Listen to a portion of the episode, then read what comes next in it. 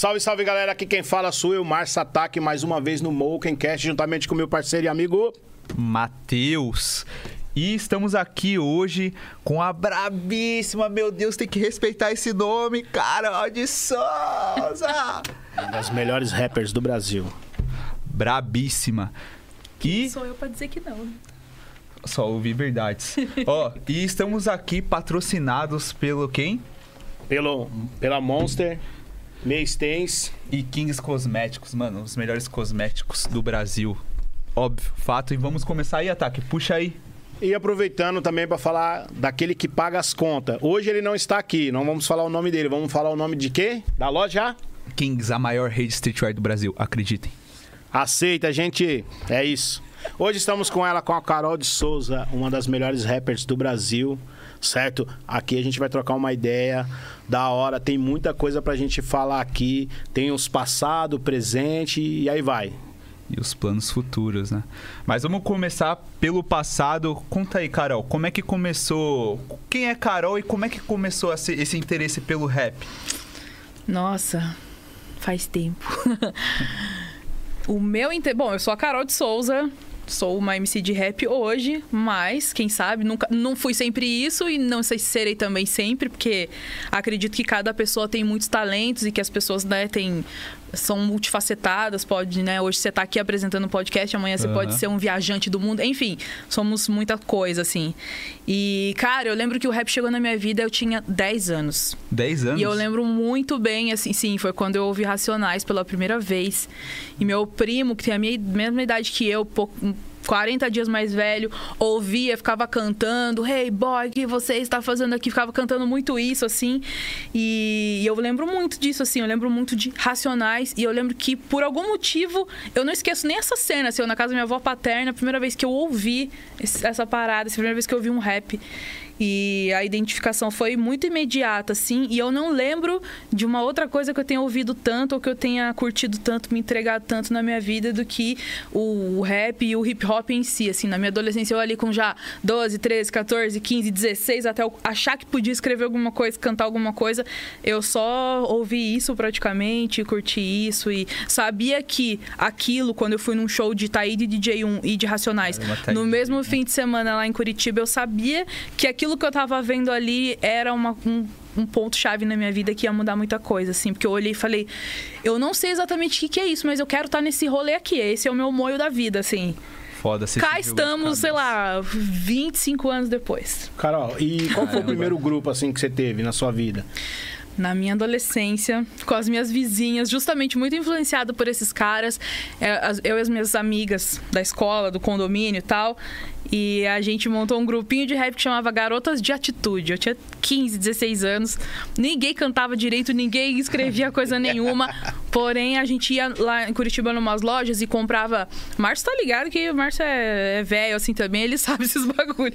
Comprava um disco assim, que era tipo bases pra DJs Bases e para rappers. É, isso, da- isso daí mesmo. E aí todo mundo usava o mesmo disco pra cantar, assim. Então, tipo, a mesma base, o Brasil inteiro usava, assim.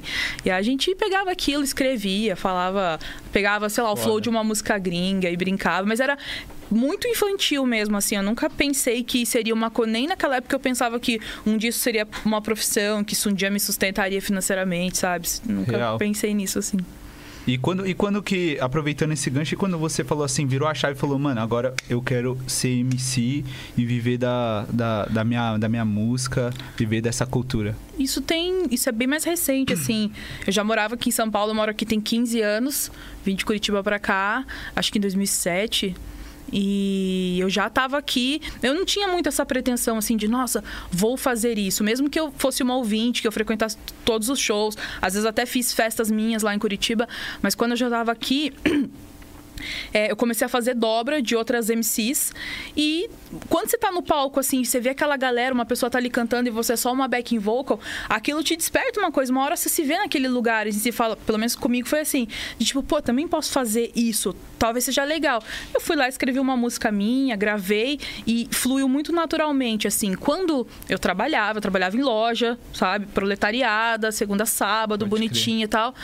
Quando eu lancei a primeira música, a segunda, a terceira, eu comecei a ter muito uma resposta, a internet já, já tava uma coisa bem difundida para todo mundo. Eu pensei, pô, isso aí é legal, pode ser uma, uma coisa, sabe? Quando as pessoas começaram a me ligar, é, vem fazer show aqui, não sei onde. Eu falava, mano, fazer show que que é, eu não sei fazer show. Eu tenho três músicas, como você fazer um show? Mas aí eu comecei a fazer show, de repente abrir show de alguém, sabe? Então as coisas, pelo menos no meu caso, esse lance de fazer rap, de ser uma artista nunca foi pensado. Eu não escrevi, eu não desejei, é, aconteceu fluindo, e eu né? só fui recebendo e tentando lidar com aquilo que veio, assim. E já se vão, sei lá, 10, 11 anos Foda. fazendo música, assim. Acho até que já tinha que ter feito muito mais música, mas eu não escrevo muito em volume, sabe? Eu escrevo pouca coisa, demoro pra lançar, é o meu ritmo, não sou Pode uma crer. música por dia, assim. E como é que é o seu processo de criação de música, assim? É, eu, eu sou muito assim. Que nem Agora eu tô numa pausa, faz dois anos que eu não lanço música nenhuma. Você vê isso nos tempos de hoje, que a galera lança música toda semana, é uma loucura, assim. Sim. Mas a, a pandemia me deu um super bloqueio criativo, sabe? Então eu fiquei mais, mais de boa e tenho coisas prontas já, mas vou esperar o melhor momento para lançar. Então eu preciso ter inspiração, raiva, é, preciso viajar para ver coisas, para que aquilo me dê vontade de escrever, sabe? Sobre o que eu escrever dois anos trancado em casa. Eu não quero escrever sobre Covid, tipo. Não faz sentido pra mim, sabe? Também não quero escrever sobre, sobre um passarinho na gaiola, assim. Então, acho que, pô, preciso de vivência, sabe? De experiências, assim. Preciso chorar, sorrir, sabe? Descobrir, viajar. Então, preciso de experiências para que consiga transformar aquilo em música, assim, comigo sempre foi muito assim. Mas também nada impede de, sei lá, você me ligar e falar, Carol, a Kings precisa de uma música aqui para amanhã. Você tem que falar sobre o, o macaco ali, o, umas roupas. Eu também sei fazer um troço hoje sobre demanda, assim, sabe? Já pega essa Também daí, flui. Igor. Carol, assim, eu como eu conheço a sua a sua caminhada há muito tempo, eu sei também que você trabalhou um tempo com a Flora Matos, né? Sim. A Flora Matos foi uma, uma abertura boa pra você? Sim, foi. Porque o público não me conhecia, eu não fazia música, Uhum. né? Então muita gente que era público dela acabou me conhecendo, né? Poxa, quem é essa menina que, que é dobra? Não era só eu dobra, a gente Uhum. tinha. Ela tinha mais uma também, a Pamelosa. gente, acabei de sair de uma super gripe, ainda tô com, com resquícios aí. E então para mim também foi uma coisa muito nova assim, sabe? Então um momento eu trabalhei com ela, acho que um ano talvez, bastante tempo atrás já, e foi uma experiência muito boa assim de pegar palcos grandes, sabe, festivais De uma legais, experiência, é, né? de ter uma experiência de também, palco. né? Foi muito legal assim, conheci bastante gente massa e depois de um tempo já para mim não fazia sentido ficar atrás assim de alguém, sabe? Já queria fazer minhas próprias coisas, assim, Uhum. e ter vocês outras têm uma conexões. aliança junto hoje ou não? Não, a Tipo, gente perdeu um o contato. Um, um é. caminho. Cada um no seu caminho, a gente perdeu o Ó, contato. na época que você falou que veio pra São Paulo, parece que não era só você, né? Era você, não, não vê qualquer coisa você me corrige. Se eu não me engano, era você, a Carol com K, Sim. a Flora Matos Aham. e tinha mais uma menina, né? Que também fazia rap, que era tudo da mesma região de É, que vocês. São Paulo é um lugar que, assim, a- o movimento do rap aconteceu assim para muita gente, como muitas pessoas do país, Uhum. né? Vem do sul, vem do nordeste, vem para cá para quê? Para trabalhar. Porque aqui é um lugar muito próspero para trabalhar no rap, na música, nas artes e em tantas outras coisas. Eu de Curitiba, a Conká, como você falou também, mas eu não sei se ela veio morar aqui naquela época, acho que não. Acho que não. É, a Lívia Cruz, que veio do, do- Cruz. de Brasília, Aham. é, a Flora, que você falou que também veio de lá. Então, assim, é um lugar onde. E até homens, que, que é um lugar próspero para trabalhar. Uhum. Né? São Paulo tem uma cena gigante, porque São Paulo é uma cidade com 12 milhões de pessoas. Você vê Curitiba tem 3 milhões de pessoas, contando com a região metropolitana. Então, é um ovinho, assim, né? Quando você. E São Paulo é tipo um país, né? É tamanho de país, assim. Tem país que não tem 12 milhões de pessoas. Então, muita gente migra para cá para trampar, assim. Eu vim aqui não para fazer rap, vim para viver a experiência, para trabalhar. Comecei a fazer no primeiro ano eu odiava essa cidade com todas as minhas forças. Curitiba é muito diferente. Curitiba é pequena, é limpinha, é, funciona o ônibus, você chega, tal.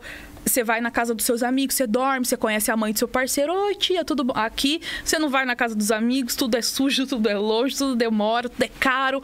Então, eu demorei muito pra me acostumar com a cidade, assim. Hoje eu não quero voltar pra Curitiba nem a pau, sabe? É porque, quero... mas também aqui é, é como fala, a cidade da liberdade, né? É. Então, tipo assim, você tá no metrô, você não conhece ninguém, mas você, se você pegar todo dia aquele horário, horário das seis, você vai ver que o Matheus, naquele horário das seis, ele tá pegando aquele metrô ali. Verdade. Você fala, cara, eu conheço esse cara. Mas você não conhece ele como um amigo, mas Sim. você conhece ele só de ver ele. Então a gente tem essa liberdade, né, na questão da música, na questão da, da atitude, Sim. do que você acha certo ou É. errado. Então a gente tem todas essas, É essa uma escolha, cida- né? É uma cidade muito massa, assim. Hoje eu consigo admirar muito mais São Paulo. É uma cidade muito global. Você encontra gente do mu- mundo inteiro. Nos primeiros cinco anos de São Paulo, eu trabalhei numa loja na Vila Madalena que, que era frequentada por gente do mundo inteiro mesmo. Vinham americanos, vinham japoneses, né? A Vila Madalena é um bairro bem de Aham. turista, sim. né?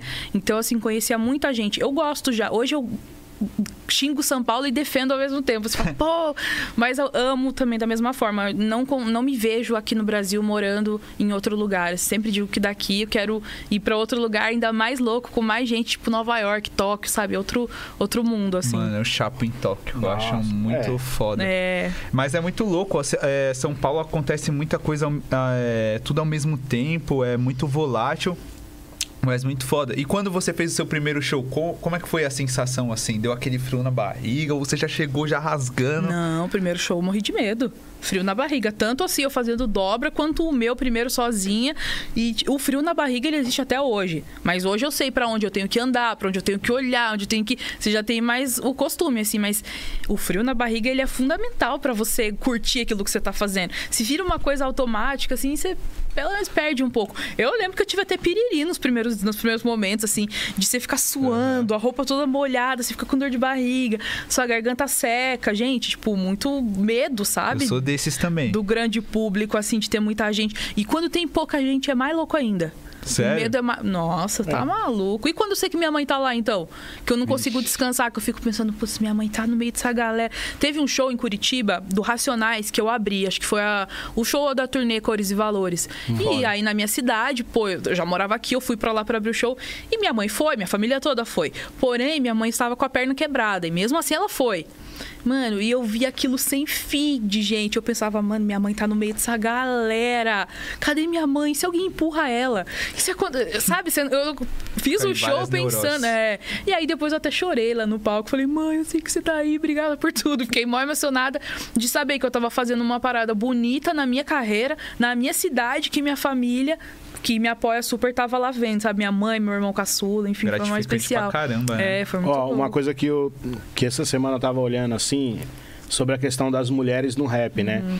Hoje, hoje ou na sua época que você começou, tirando racionais, a parte masculina, quem é as- a pessoa a, a parte feminina assim que você fala assim, cara, essa pessoa foi pra mim muito importante na minha carreira de eu ver e falar assim, Você admira. isso é demais, é isso que eu quero fazer.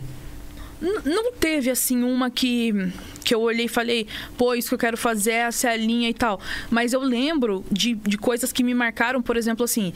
É, é até meio clichê falar, mas o jeito que a Dinadi cantava, por exemplo, e eu cheguei a ver, cheguei a, a trombar ela em rolês no Rio de Janeiro e tal, era um absurdo, assim. Era uma verdade na voz tão grande que você fala assim, pô, eu, eu não tenho isso. Eu não tenho tanta coisa pra falar, tanta. Sabe quando você vê assim, você fala, pô, o discurso dessa mulher é muito necessário, muito verdadeiro, assim. Mas tinham mulheres que eu via assim com o tempo, que vinham, por exemplo, uma coisa que me marca assim, eu lembro que acho que era um. Como que era o nome do grupo? Era. Ai, não vou lembrar, Márcio, mas daqui a pouco eu vou lembrar. Ah. Daqui de São Paulo, de várias meninas, mas elas chegaram já, tipo, acho que era M-I-N-A. Não Isso, tinha? as mina, isso. Putz, esse, esse daí. Nossa, Márcio. E elas vinham assim, pô, já coloridas, já mais femininas, sabe? Com uma postura meio TLC, uma coisa Sim, meio sim. gringa. E eu falei, mano, isso é muito legal. E eu nem pensava também, assim, em cantar. Uhum. Mas eu falava, pô, eu gosto delas, eu me identifico com isso de alguma forma, assim. Uhum. Com a Negra ali, com o passar do tempo também, de ver que no começo ela era mais parecida com os meninos, mas ela foi encontrando ela mesma, a feminilidade dela e tal. E hoje, sabe? Então, assim, E hoje ela se encontrou, né? Que você Total, fala, uma "Caramba, mulher, uma sabe? mulher- Que, que não é menos rapper ou tem menos atitude ou verdade no que fala porque sobe no palco de salto e tal. Foi uma conquista, né? De Uhum. na gringa também teve muito esse movimento assim. Então tem várias que eu olho e falo, pô, que caminhada legal. Eu não sei se alguma me influenciou diretamente na música, assim, eu Uhum. acho que não, mas olhando a trajetória de várias assim, eu falo, pô, isso é muito legal. Isso eu sei que elas passaram por coisas que eu não precisei passar quando eu cheguei, Uhum. assim como eu passei por coisas que quem tá chegando agora também já não precisa. Sim. Porque a gente já brigou por isso, isso já não existe mais. Então, o lance de ser mulher e uma ir abrindo caminho pra outra é uma coisa que rola em todos os setores, assim, né? E é muito importante, assim. É, eu vejo que foi assim. Foi uma. olha que engraçado. Se fosse outra, outra menina que estivesse aqui, ela poderia falar. De, assim, nunca. Na minha cabeça, nunca ia imaginar que você ia falar das, das minas, que foi Aham. MA, as meninas que lançou, esse- lançou um single, na verdade, elas não tinham um É. álbum, né? E a Dinadi na questão da postura, da, da composição de letra, Sim. né? Que chamava a atenção, era como se fosse um Mano Brown de saia, né? É. A mina era. deixou Eu- eu- história, né? Eu nem curto muito falar isso, assim, como se ela fosse o Brau, sabe? Tipo, ela era ela. Uhum. Não, era, eu falo assim Sabe? na questão da atitude, né? É, ela era muito ela, assim, ela tinha uma parada assim, pô, essa mulher ela é muito importante e a Lauren assim que também cantava com ela, são coisas, sa- como que era o nome do grupo? Era Era. Eita, Nossa, eu sou eu tô Também tão... tô. Enfim, mas era muito massa, eu lembro de muitos sons na época assim e de outros grupos de Campinas, lá o Sistema Negro. Sistema Ne- Tipo, sabe, eu- essa época de rap assim, é comando de MC, Comando que eu lembro MC. também que eu ouvi bem no começo com Racionais. DJ. Isso era muito legal, assim, sabe? São coisas que marcaram Aham. minha adolescência e que fizeram me apaixonar por uma parada que permeia minha vida até hoje, assim. Você me olha na rua, você imagina essa menina negócio de rap. Você vê, você sabe, Real. tipo, alguma coisa em mim fala que eu curto rap antes mesmo de eu falar pra Não, você, e sabe? existe uns, uns álbuns daquela época que se tornaram tão clássicos que você fala assim, cara, como que esse cara fez esse disco? Sim. Uhum. Tipo igual o, o Comando de MC que você acabou de falar. Ele tem uma música lá que fala Acorde Cara, Bem-vindos É. a São Paulo. É... Cara, é um disco que você fala assim, é igual o Pavilhão 9. Você pega o primeiro, o segundo álbum do Pavilhão, não vou Uhum. Muita falar o primeiro. é. Você fala, cara, o que, que esse cara tá falando? Tá ligado? Produção, por causa da época. Uhum. E eu acho que, eu não sei, assim, o tempo, o que que tá acontecendo no nesse momento da música. Tem, tem muita gente boa, mas também tem muita gente perdida, né? Uhum. Você não tem mais aquele mesmo amor que você tinha no passado. De Porque é lá. tudo muito mais fácil agora, É. né? E aí. Enfim, você não sabe muito bem o que você quer fazer e você fala, ah, então ser DJ, até eu achar. Na Verdade. sua época e na minha, pra você ser DJ, você tinha que querer muito ser DJ, porque não era fácil. Você não tinha tempo pra difíceis, Você pensar. tinha que ter os equipamentos, né? Que- Entendeu? Então, assim, e era toca-disco, que é caro até hoje. Imagina naquela época. Hoje, com qualquer um computador com três botões, você já é DJ, mano. Então, tipo, Aham. são coisas diferentes, são momentos diferentes, assim. Eu acho que, sei lá, hoje você falou isso, assim, de, de- hoje é difícil lançar um disco que marque uma geração, justamente eu acho que porque tudo é muito fácil, muito aberto, do que na nossa época que as coisas marcaram a vida das pessoas de um jeito assim. Mas eu não critico, porque eu acho que tudo tem sua época. Um dia o samba marcou muito, depois virou mais bagunça, você também não consegue gravar tanto, porque Uhum. não tem tanto. não é tão significativo assim. Mas também não desmereço, sabe? São épocas diferentes, assim. Eu lembro muito mais de coisas mais antigas, eu nem sou a mais nostálgica do mundo do que das coisas de hoje em dia. Inclusive, se você me perguntar assim, pô, o que, que você tá ouvindo? Mano, é muito raro eu estar ouvindo o rap do que a galera tá fazendo agora. Uhum. Muito difícil, assim. Eu prefiro ouvir umas coisas um pouquinho mais pra trás, assim. Vai falar de hoje, hoje eu tô ouvindo ah, das músicas de hoje, outros ritmos, assim. Nem tô muito ligada no rap. Até porque sai tanto num volume tão que eu falo, mano, não- às vezes não consigo nem acompanhar. Sexta-feira eu entro ali no Spotify, vejo tudo que lançou, eu escuto só uma vez. Aham. Se eu gostar muito, vai pra minha playlist ali pra eu ficar ouvindo. Se não, passou. É, eu- outro dia eu tava falando, não sei com quem, eu falei assim, antigamente você pegava, ah, eu acho que eu comentei com o Maurício, né? Antigamente você fazia um álbum ou não, você pegava um disco, vamos supor, ah, um disco de qualquer rapper aí dos anos 90. Você tinha inspiração, você pegava o disco do cara, você não copiava nada, você tinha inspiração pra compor uma música e mostrar pro cara, tá ligado? Hoje é o contrário, hoje você pergunta pra maioria, você conhece o fulano? Não, nunca ouvi. Aí parece que tem aquela rivalidade, tipo assim, o cara tem vergonha de falar que, escuto, que já escutou o álbum do Matheus, aí ele fala, não, eu não escutei, mas eu escuto o Travis Scott, o fulano, fulano, ciclano, betano, e você não vê uma essência natural do, do- da, da composição, né? Da poesia na música. Igual antigamente, a gente vivia aquilo ali, a gente acreditava naquilo ali. Então a gente tinha como escrever, como falar assim, cara, olha o que o cara tá falando, putz, meu, o cara falando como se fosse pra mim. Real. Eu acho que, tipo, antigamente o pessoal queria muito transmitir uma mensagem e hoje, tipo. Vamos supor, nesse, nesse tempo de hoje, eu acho que o rap ele quer mais transmitir uma vibe, uma ideia, quer falar mais sobre rolê, coisas materiais, que eu também não critico. Eu escuto pra caramba Sim. quando eu quero ir Eu- pra, é necessário pro rolê. também. Mas eu acho que se você garimpar, tem muita gente que ainda transmite muitas ideias, tipo Jonga, tá ligado? BK, esses caras são foda e eles falam uma ideia que você parar pra pensar, você fala, porra. Sim, é que na verdade, eu- eu- a Carol acho que é da mesma época. A gente era da época que quando o cara lançava, vamos supor, o Racionais lançava um álbum. Certo. Você ia na galeria pra comprar o disco do Racionais, você saía com 10 álbuns diferentes. Porque o, o vendedor ele tinha o prazer de mostrar pra você e você tinha o prazer de comprar porque você falava assim: caramba, mas quem é esses caras? Eu nunca ouvi. Você acabava levando 10 álbuns. Hoje, é, Se a- não tem nome, os caras nem falam. é, ah, hoje, não conheço, tipo assim, é, não vou ver. conheço, não vou ver. É igual a Carol falou, ah, eu pego, escuto, o que eu acho legal, eu ponho pra mim, o que eu não achar. Antigamente não, antigamente você pegava o álbum do cara, você estudava aquele álbum. Você É falava, verdade. meu, olha isso. E- Olha o encarte. Sim. Olha a letra. Putz. É, era, né, tinha mais cuidado. Como era mais difícil pra fazer, pra produzir, pra lançar, a gente se doava mais, cuidava mais. Hoje é tudo muito fácil. Você faz uma foto com o seu celular, ele vira a capa do seu single, você grava em casa você mesmo no seu PC, você dá um pré-mix que o computador faz automaticamente, você sobe no Spotify. É muito louco, é muito individual, é muito fácil. Aham. Não é ruim, não é que seja ruim ou que seja errado, mas tira um pouco do brilho, tira um pouco do tesão de você fazer assim uma parada, sabe? Pra mim, pelo menos assim.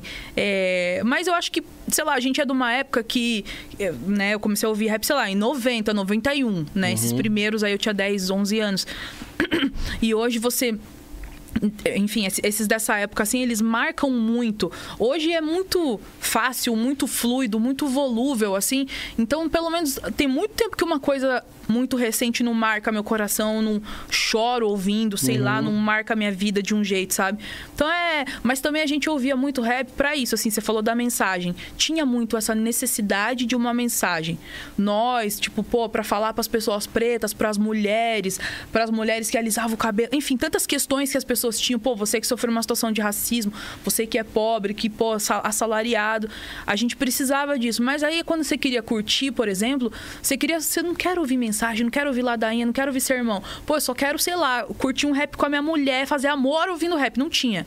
Era muito difícil. Hoje, a galera faz música sobre roupa, sobre consumo, sobre sexo, sobre putaria, e é rap. Então, assim, faltava na nossa época você ter o rap falando de tudão. A gente era meio postura, meio bicudo, pô, não, isso aí a gente não fala. É importante a gente estar em tudo, falar de tudo, todo mundo fazer. Quem é da hora, quem é bonzão mesmo, vai sobreviver. E às vezes não, às vezes até o ruim vai.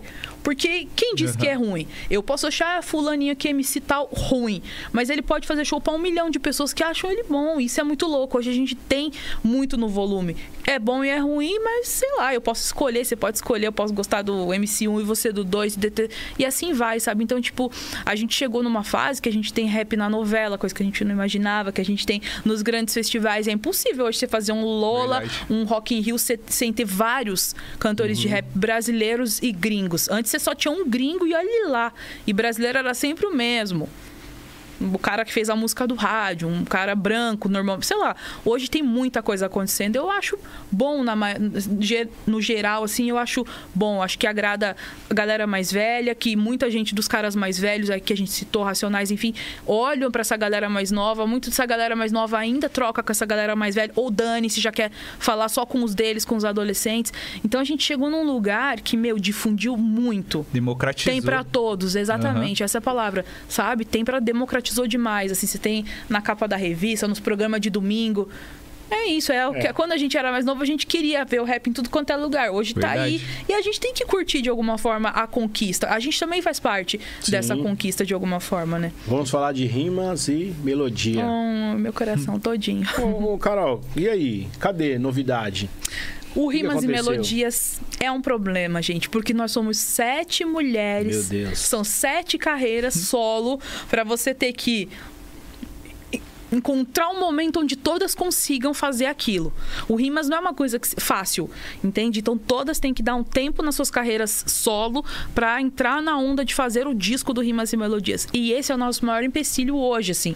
Todo mundo lançou disco, uma lançou um, outra lançou dois, a outra teve filho, a outra virou apresentadora. Então, assim, são muitas carreiras pra você conciliar, né? Então, assim, o que a gente sabe é que a gente se reúne de vez em quando, quando consegue, às vezes nem consegue todas, né? Porque é muita gente. A gente sabe que quer fazer um segundo disco. Todas querem. Todas amam o projeto, sabe? É difícil você ter um coletivo, tanta gente. Raro você ter coletivo no Brasil hoje.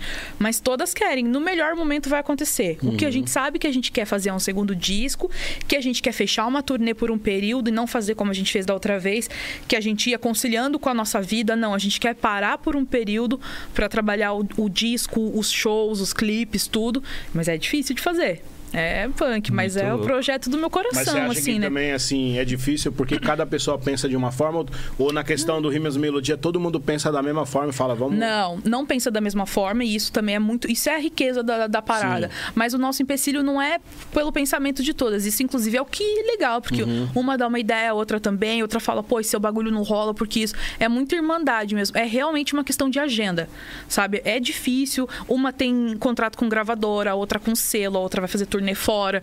Então, assim, putz, conseguir conciliar as sete em algum momento da vida. Esse é o, é o difícil, assim. O que a gente pensa em, de repente, conseguir um patrocinador que banque o Rimas e Melodias por um período para que você consiga, de repente, bloquear, dar um tempo ali na sua, na sua carreira solo para a gente conseguir fluir o projeto. O projeto é lindo, é incrível, é muito difícil você reunir sete mulheres, a gente fazer show do norte ao sul do país, sabe? É caro, é difícil, mas a gente sabe que quer fazer e em algum momento a gente vai conseguir. As pessoas pedem muito, a gente fala, gente, a gente também quer, mas tem que fluir, tem que ser o momento certo para todas. Esse momento vai chegar, gente. Já faz quatro anos e meio, acho que, do nosso disco. Quem sabe bate aí cinco anos, o disco acaba saindo, sei lá. Mas em algum Vamos momento Rimas aqui. volta. É. A gente amou, assim, é um projeto que. Eu não tenho irmãs, né? Eu tenho dois meninos. É muito, tipo, pra mim é uma troca muito genuína, sabe? Você reunir pra ensaiar com outras seis mulheres, uma DJ, cantoras, MCs, pô, a Stephanie. A Stephanie nunca tinha feito um rã de rap. A Stephanie já tinha vários discos com o simples, com o- músicas dela sozinha. Às vezes eu olho assim no palco e falo, mano, eu canto com a Stephanie. Que bagulho lindo, que bagulho incrível, sabe? Ou você vê, sei lá, Mano, eu olho pra trás, vejo a Maíra, falo, mano, que foda essa menina. Ela é uma super DJ, produtora, pesquisadora. Então, assim, eu.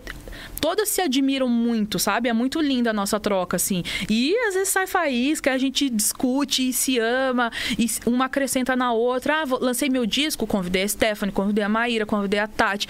A Tati lançou o disco, colocou a Drica, a Drica colocou a Steph. A gente, tipo, é muito, sabe? A gente se curte muito enquanto é, MCs e cantoras. Então a gente tá sempre por ali. A Maíra vai tocar, a gente vai assistir, vai, vai na balada dela. E, mano, é muito foda, assim. Essa é a palavra. Se pra mim é uma troca boa. Uma relação de irmandade, De mesmo. E irmandade, como é que, tipo, teve essa ideia de vamos criar um coletivo? Não foi, não foi essa ideia. O Rimas, ele fluiu assim. A Tatiana Bispo, Tati agora Bispo, que é, não, agora é só Tatiana, que ela mudou, não é Tati Bispo.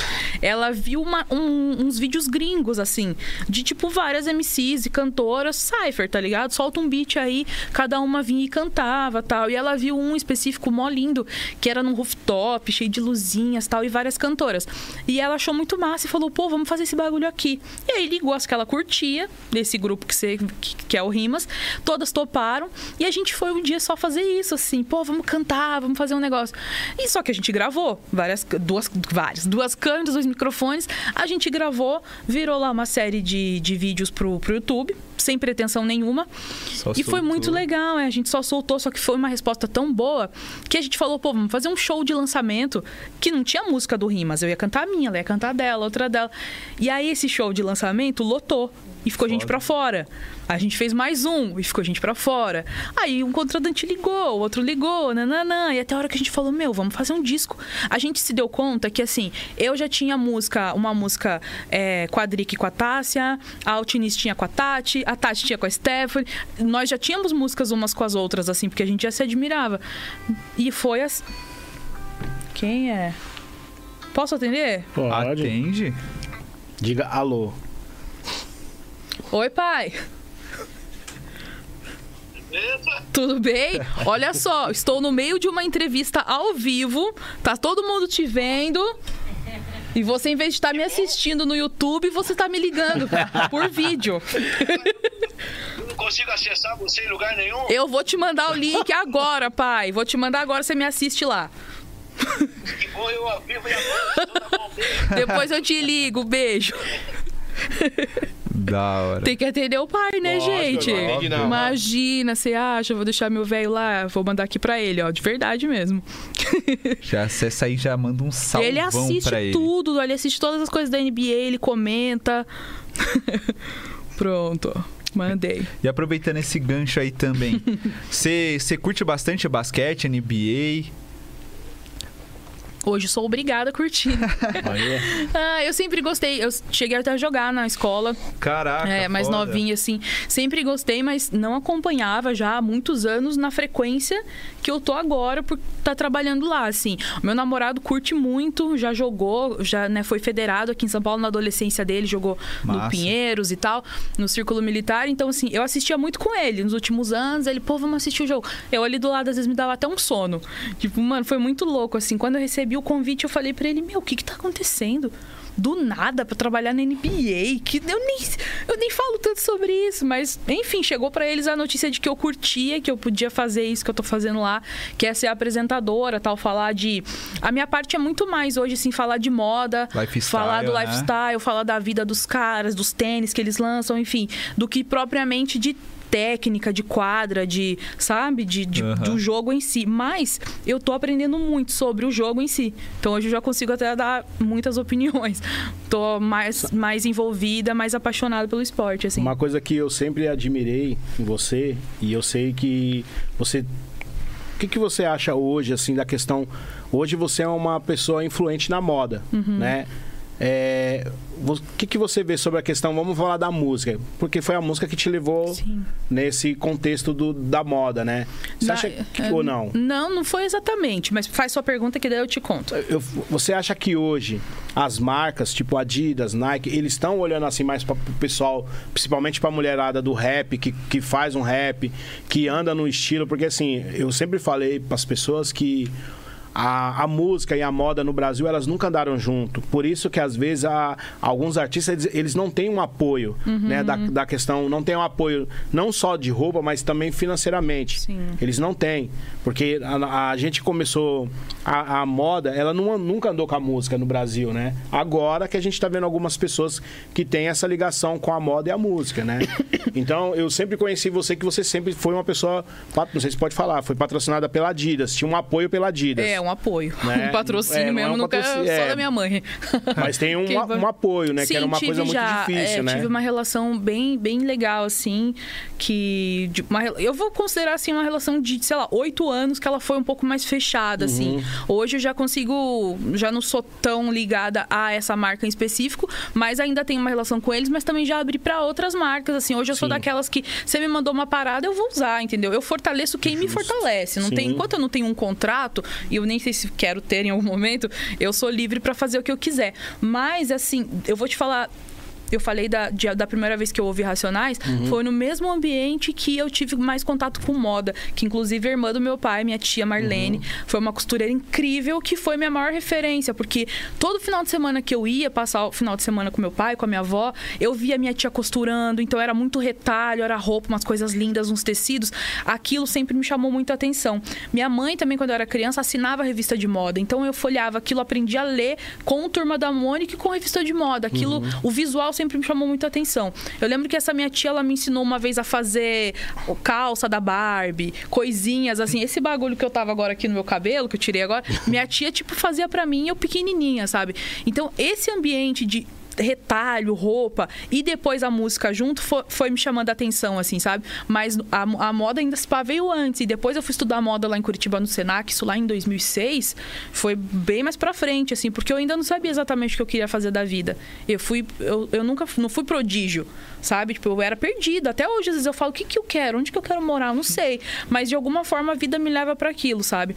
E de fato, você falou assim, a gente via, né, nas revistas gringas, sei lá, o Jay-Z, não sei quem, já com apoio de marca, a carreira andando junto. E aqui no Brasil isso demorou muito para chegar. Um movimento muito mais recente Verdade. das marcas olharem, das marcas esportivas, vamos falar Sim, aqui, Nike, sim. Adidas, Puma, enfim, olhar para os artistas e patrocinar, chamar, e entender que só dar roupa também não é exatamente o que um artista precisa. Às vezes a gente precisa de um incentivo. Pô, Carol, vamos montar um palco, vamos te chamar, vamos te vestir, mas vamos pagar seu cachê, o que, que você precisa, acreditar de fato em você enquanto artista, assim, isso é uma coisa muito mais recente.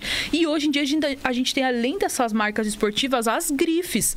Olhando ali uma Gucci, uma Prado, uma Lacoste Lacoste, olhando né? para as pessoas, olhando pra gente, entendeu? Enquanto artista, porque talento nunca faltou. Faltava essa marca ter coragem de falar: esse moleque aí, calçudo, esse moleque preto, usa meus bagulho, compra, parcela em 10, vamos lá, vamos chegar junto, porque ele influencia milhares de outros jovens ou de outras pessoas, enfim.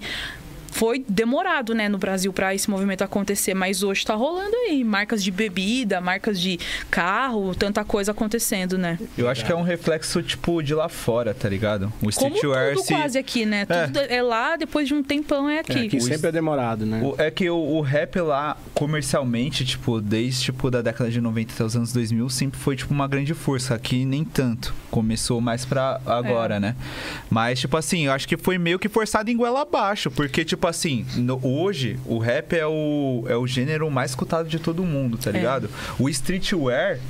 É tipo, é, é, é a tendência que o pessoal mais usa. Foi meio que tipo assim, ou você tá com nós, ou você não tá com nós. Sim, E de fato. Lá isso. movimenta. Dinheiro faz dinheiro, né? Real. E lá movimenta muito, assim. Aqui demorou um pouco mais. A gente sabe que ainda uma- o cara aqui no Brasil que ganha mais dinheiro com rap, ele não tá nem perto do americano que ganha mais dinheiro com Ah, rap, sim. entendeu? São valores, volumes muito diferentes. Mas, a gente vai, a gente Mas é, chega. mas é aquela coisa que a gente estava conversando, a questão da imagem também, né? Uhum. Tem isso, porque lá fora os caras acabam se tornando um jogador de futebol, é um vendedor, o cara é um produto. Uhum. Então, tipo, vamos cuidar desse cara, vai colocar roupa, vai colocar tudo, e o cara vai se colocar como artista. Sim. Tudo bem, tem os que não têm comportamento como artista, que carrega o, a- o gueto de querer não ter, de não ter comportamento.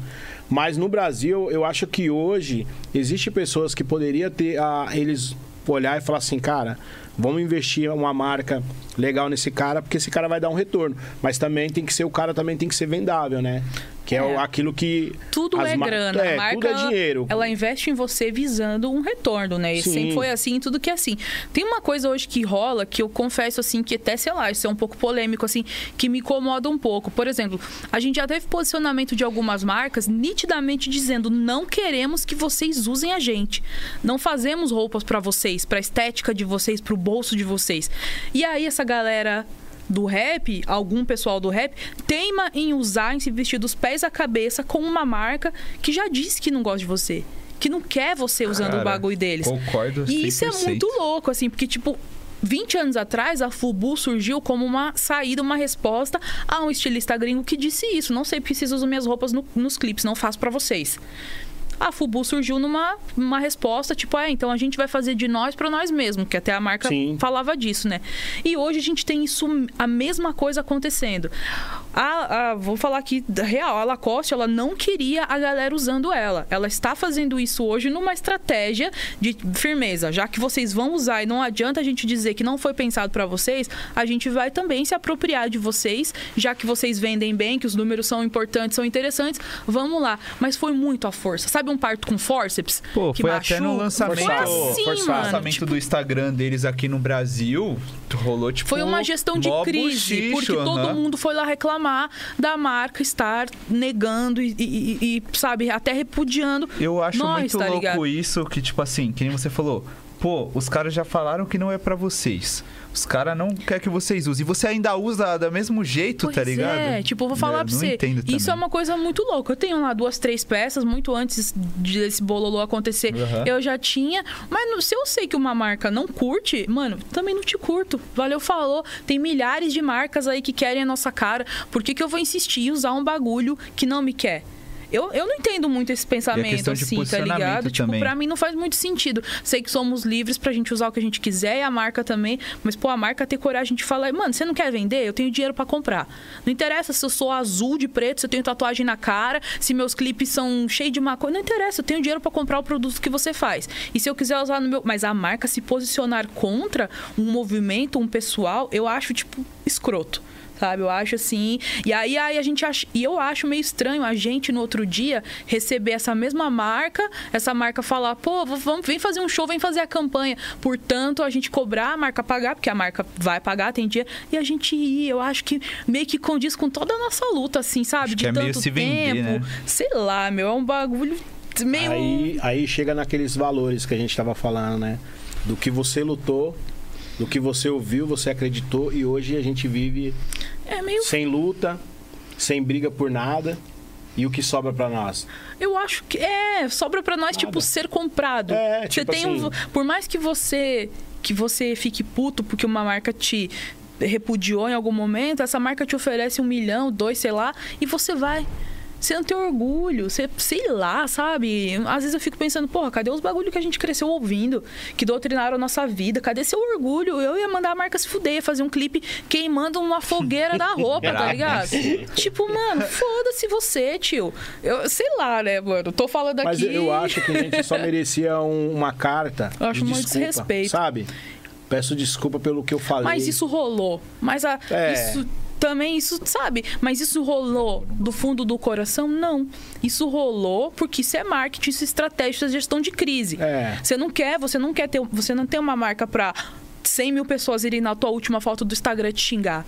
Isso prejudica a marca glo nível global. Aí a marca te contrata por um dinheiro e você vai. E aí você fala, firmeza, ganhou um milhão da marca. Mas no fim das contas, o que, que você escreveu? Qual que é o seu legado? O que, que é o seu bagulho? Firmeza, vai comprar um carrasco com esse dinheiro. Da hora. Eu também acho que a gente não pode ser burro e dizer não pra essas coisas. Mas e aí? E daqui pra frente? E, o- e o que- a história que você tá escrevendo? Sei lá, é muita coisa pra pensar, assim. Mas Mas, eu... acho que a gente tem outras, outros outros lugares pra ir, sabe? Mas- Se uma marca nitidamente fala não quero você usando, eu vou falar também não quero te usar. Foda-se. Tem muita coisa, vou fazer minha própria roupa. Sei lá, mano. Por isso que eu falo, gente, use Kings. Vai na Olha loja o vendedor Kings, do peixe na Tá? Loja Kings. A marca. Se prepara que tá vindo coleção nova. Mas sabe uma coisa que eu, outro dia eu comentei, conversei conversando aqui na mesa, eu falei, a Adidas, ela deve tanto pro hip hop, tanto na América como no Brasil, e eu acho que eles fazem tão pouco. Sabe? Só de você, quantas vezes você subiu num palco com a roupa da Adidas? Não tô falando, vamos falar do que você foi lá Eu comprar na loja. vezes, porque vou falar, a Adidas me deu muita coisa por muito tempo e eu falava, pô, eu vou usar porque eu ganhei, mano. E teve momentos aí que eu falava, ou eu compro um tênis, ou eu pago minhas contas, minha, minha geladeira enche e tal. Teve momentos aqui em São Paulo que a partir do momento que eu saí da casa da minha mãe, que eu parei Uhum. de viver a minha vida de princesa em Curitiba, onde eu nem precisava ter vindo, e falei, pô, vou pra São Paulo, em vários momentos aqui foi duro pra mim. Tipo, é uma cidade muito mais cara, uma cidade onde eu tinha salário de vendedora, não é fácil. Você não, você não se veste de Adidas, de Nike dos pés à cabeça com um tênis novo todo mês. dá, né, Pá, também, entendeu? né? Muito diferente da minha realidade de hoje, que eu consigo fazer tudo o que eu quero. Então, em muitos momentos, eu usei aquilo que chegava. Pô, a Adidas mandou uma sacola com 20 peças de roupa, eu vou usar essas 20, você vai me ver só assim nos próximos meses aí. Pra mim foi muito importante, me ajudou muito num período. Inclusive foi muito legal pra mim saber que uma marca olhava pra mim, uma artista tão pequena que quando eu não tinha nem disco. Eu, eu comecei a ganhar bagulho deles quando eu tinha três músicas lançadas, duas músicas lançadas. Isso foi muito louco. Eu cheguei lá humildona, escolhi o e-mail de uma pessoa lá dentro, mandei e falei, pô, lancei essa música. Eles adoraram. A pessoa que me respondeu falou: pô, que demais isso. Vamos marcar uma visita sua aqui. Eu fui lá desse tamanho, mano, humilde, pequenininha. Voltei pra casa com 10 peças de roupa feliz da vida, sabe? Falei, mano. E eu vou falar pra você um bagulho. Eu sempre gostei muito da Adidas enquanto marca, desde a minha adolescência, assim. Eu, eu pedia pra minha mãe: pô, se eu passar de ano, você me dá um tênis? Ela, se você passar de ano, te dou. Eu passava, ela ia lá não sei onde comigo comprar um Adidas Gazelle lá que eu queria em 1900 e bolinha, sei lá quando. Foda. Quando, tipo, a marca olhou pra mim, me deu um bagulho, pra mim foi quase que um, não- não foi um sonho, porque eu nunca almejei isso, mas foi um bagulho que mexeu comigo, me deixou feliz pra caramba, assim, de, pô, mano, que, ba- que como a vida é louca, assim, sabe? Então eu não sei se existe uma, uma dívida, quem é que quem, mas eu acho que todas as marcas tinham que investir mais. Em artistas, em atletas, em falo- instituições, em tudo, assim. Mas quando eu falo na questão da Adidas, porque quando assim, se você pega a história do break, Uhum. até no Brasil, os caras também era, tinha uma galera que tinha uma condição financeira, mas também tinha uma galera muito pobre, que o cara andava de Adidas da, da cabeça aos pés. Adidas e Puma no break sempre foi muito, sempre, né, galera? sempre, muito, sempre fo- foram fortes. E eu vejo também que hoje, não sei, cara, eu acho que a Puma também faz pouco também, sabe, assim... Tipo, eu acho que teria que colocar mais no pessoal. Porque o pessoal da. Hoje, não adianta. O movi, que movimenta tudo isso aí é o pessoal da música. Hoje. Hoje é o pessoal do rap, é o pessoal do trap. É esse pessoal que, que não deixa essa. a- sabe a vela? Quando a- não deixa apagar. Ela tá fraquinha, ela acende de novo. E o mercado ele vai girando, tá ligado? Sim. Tipo, tem o Matheus aqui. Qual que é a marca que você mais gosta de usar? Tem alguma preferência? Mano, eu não tenho muita preferência não, mas eu gosto bastante da Puma. Só que eu acho que o impacto que a Nike tem, acho que em todo mundo, eles estão, tipo, muitos anos na não, frente mas de todo a mundo. Nike não tem, né? Tá ligado? Mas eu, eu acho legal a Eu gosto particularmente do marketing da Puma no Brasil, tá ligado? Uhum. Eu acho eles brabo. Eu acho que eles. Pô, eles chegaram junto com o Ricon, com a Ludmilla, uma época. Mas eu acho que de todas essas aí, a a Adidas foi a que mais chegou junto com, to- com o geral. Fez trampo com a Ceia, com. com Adidas e a. Nike, né? São as duas que a gente mais vê, são as duas maiores, a gente vê muito. Eu já gostei bastante da Puma também. Esse e aí acho você tá também- usando é qual? É Nike. Pode mostrar aqui É um pra nós? Nossa. Até tira aqui, ó. Aí, ó. Olha lá. Foi Olha. presente não, foi comprado com o meu suor, do meu Olha aí. trampo, um dunk da Foda. NBA com o New York Knicks, que estou usando pela segunda vez, É. inclusive, olha que lindo. Tá pisando Diamond- fofo. A Diamond ou... Não, não, Não, é porque é- é 75 anos da, da NBA, né? Estamos no Ah. ano 75, então o símbolo do 75 é esse diamante. Ah. E essa é a colorway do New York Knicks, do time de lá, lá de Nova E York. você tem muito tênis? Tenho 40 e poucos pares, porque eu fiz uma entrevista pra NBA, inclusive no programa que estou apresentando lá no Eu tô momento. vendo, tô assistindo. Eu não sabia quantos pares eu tinha. É. e aí eu fui contar lá pra fazer a entrevista. Eu falei, nossa, eu até achei que eu tinha mais, sabia? Porque você vê aquela coisa arada dentro de casa, assim. Mas eu, eu poderia ter muito mais. Eu não tenho apego quase nenhum, assim. Não digo, sei lá, os 15 mais queridos ali. Se vai alguém lá em casa, nossa, falo, nossa, pode pegar. Quer levar? Pode. Mas que... Eu já vi que você gosta muito dos tênis do Kanye West. Gosto muito de Easy. Muito. Mas você, antes, lógico, você namora. É, quem trouxe esse amor todo assim de tênis pra você, principalmente o tênis do Kanye West? Você sempre teve mesmo esse amor? Ou... Sempre tive também. Eu posso te falar, se meu pai estiver assistindo, eu não sei se ele vai lembrar desse dia, mas isso pra mim é um puta marco na minha vida, assim. Eu sempre gostei de tênis.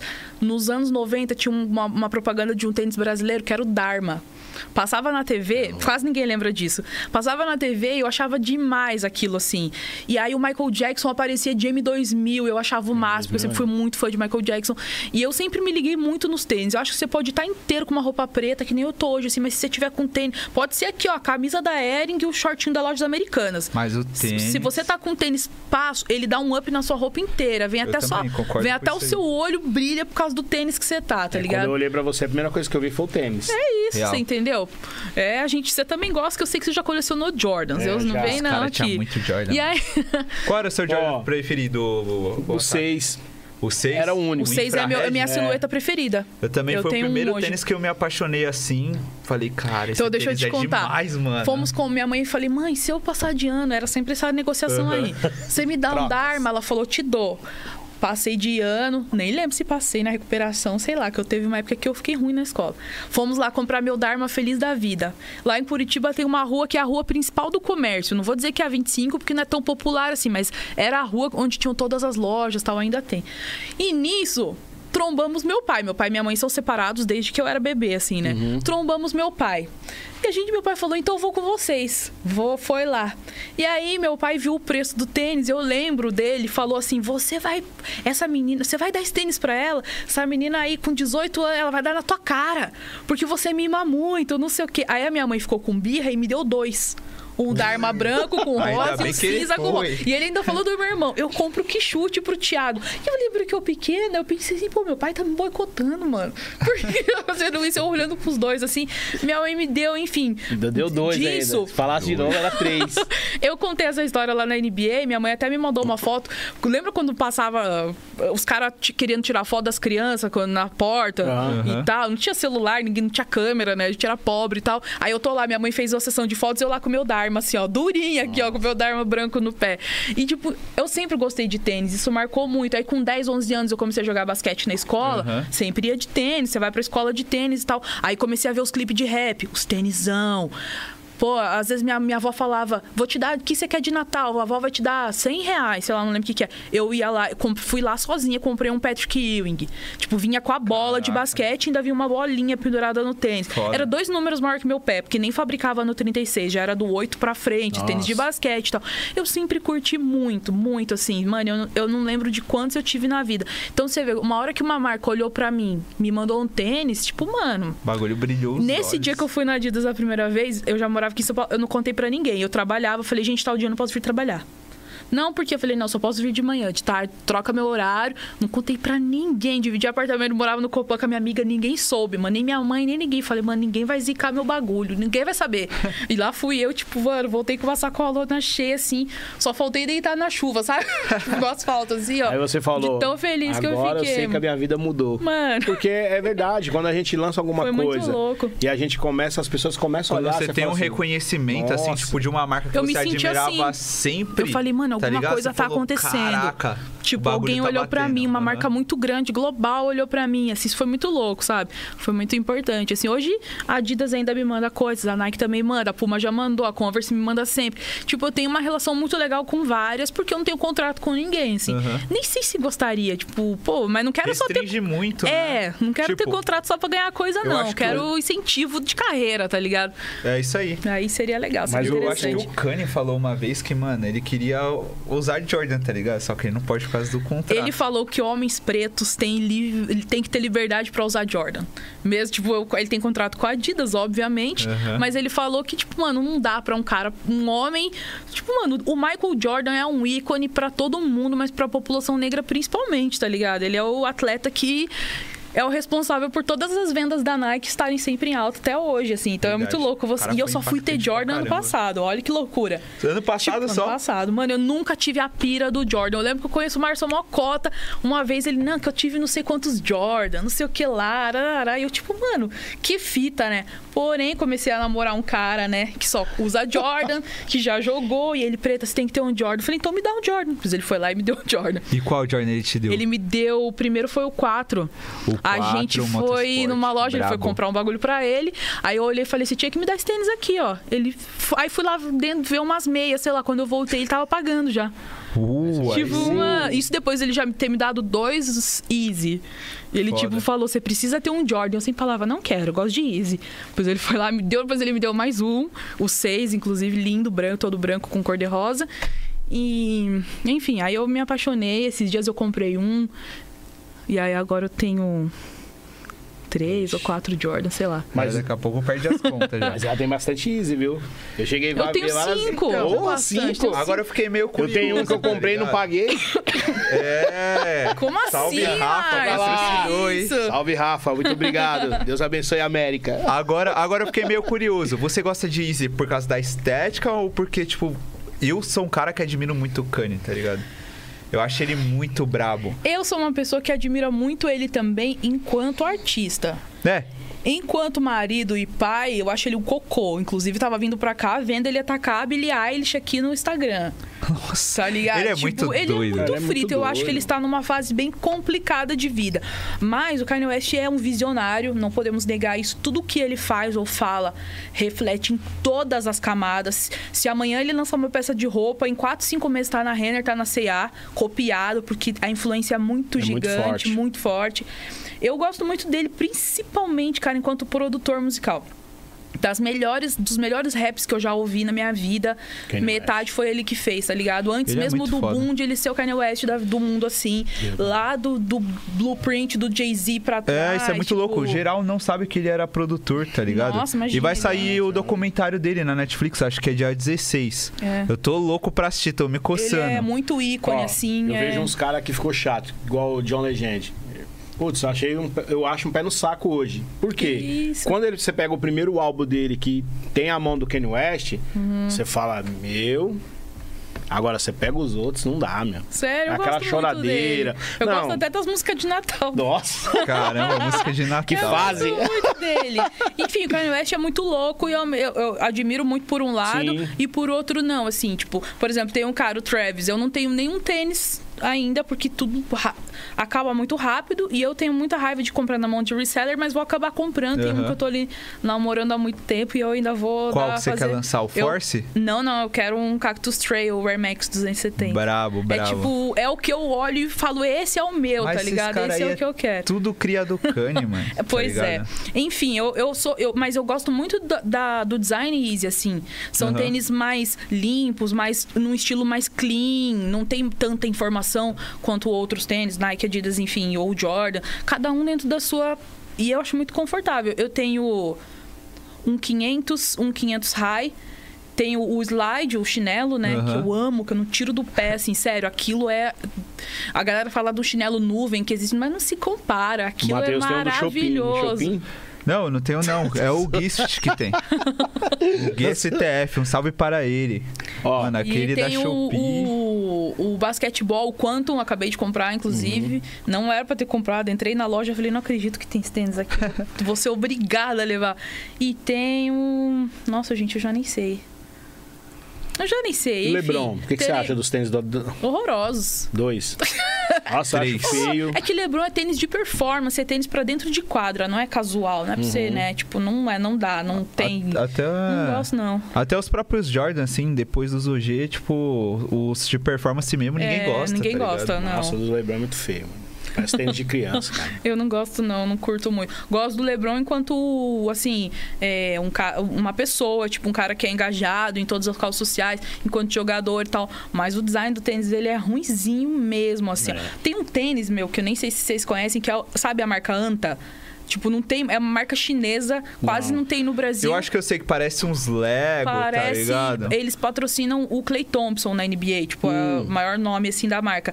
E tem no Brasil, acho que eu só vi o MC Davi, ele tem um que até o Saler lá, o designer de tênis, que inclusive é mó importante, tem um que ele mandou pro MC Davi. Tipo, a gente foi entrevistar ele e ele Brabo. tem. Caramba. É uma marca chinesa. Mano, é a segunda. Ali, ó.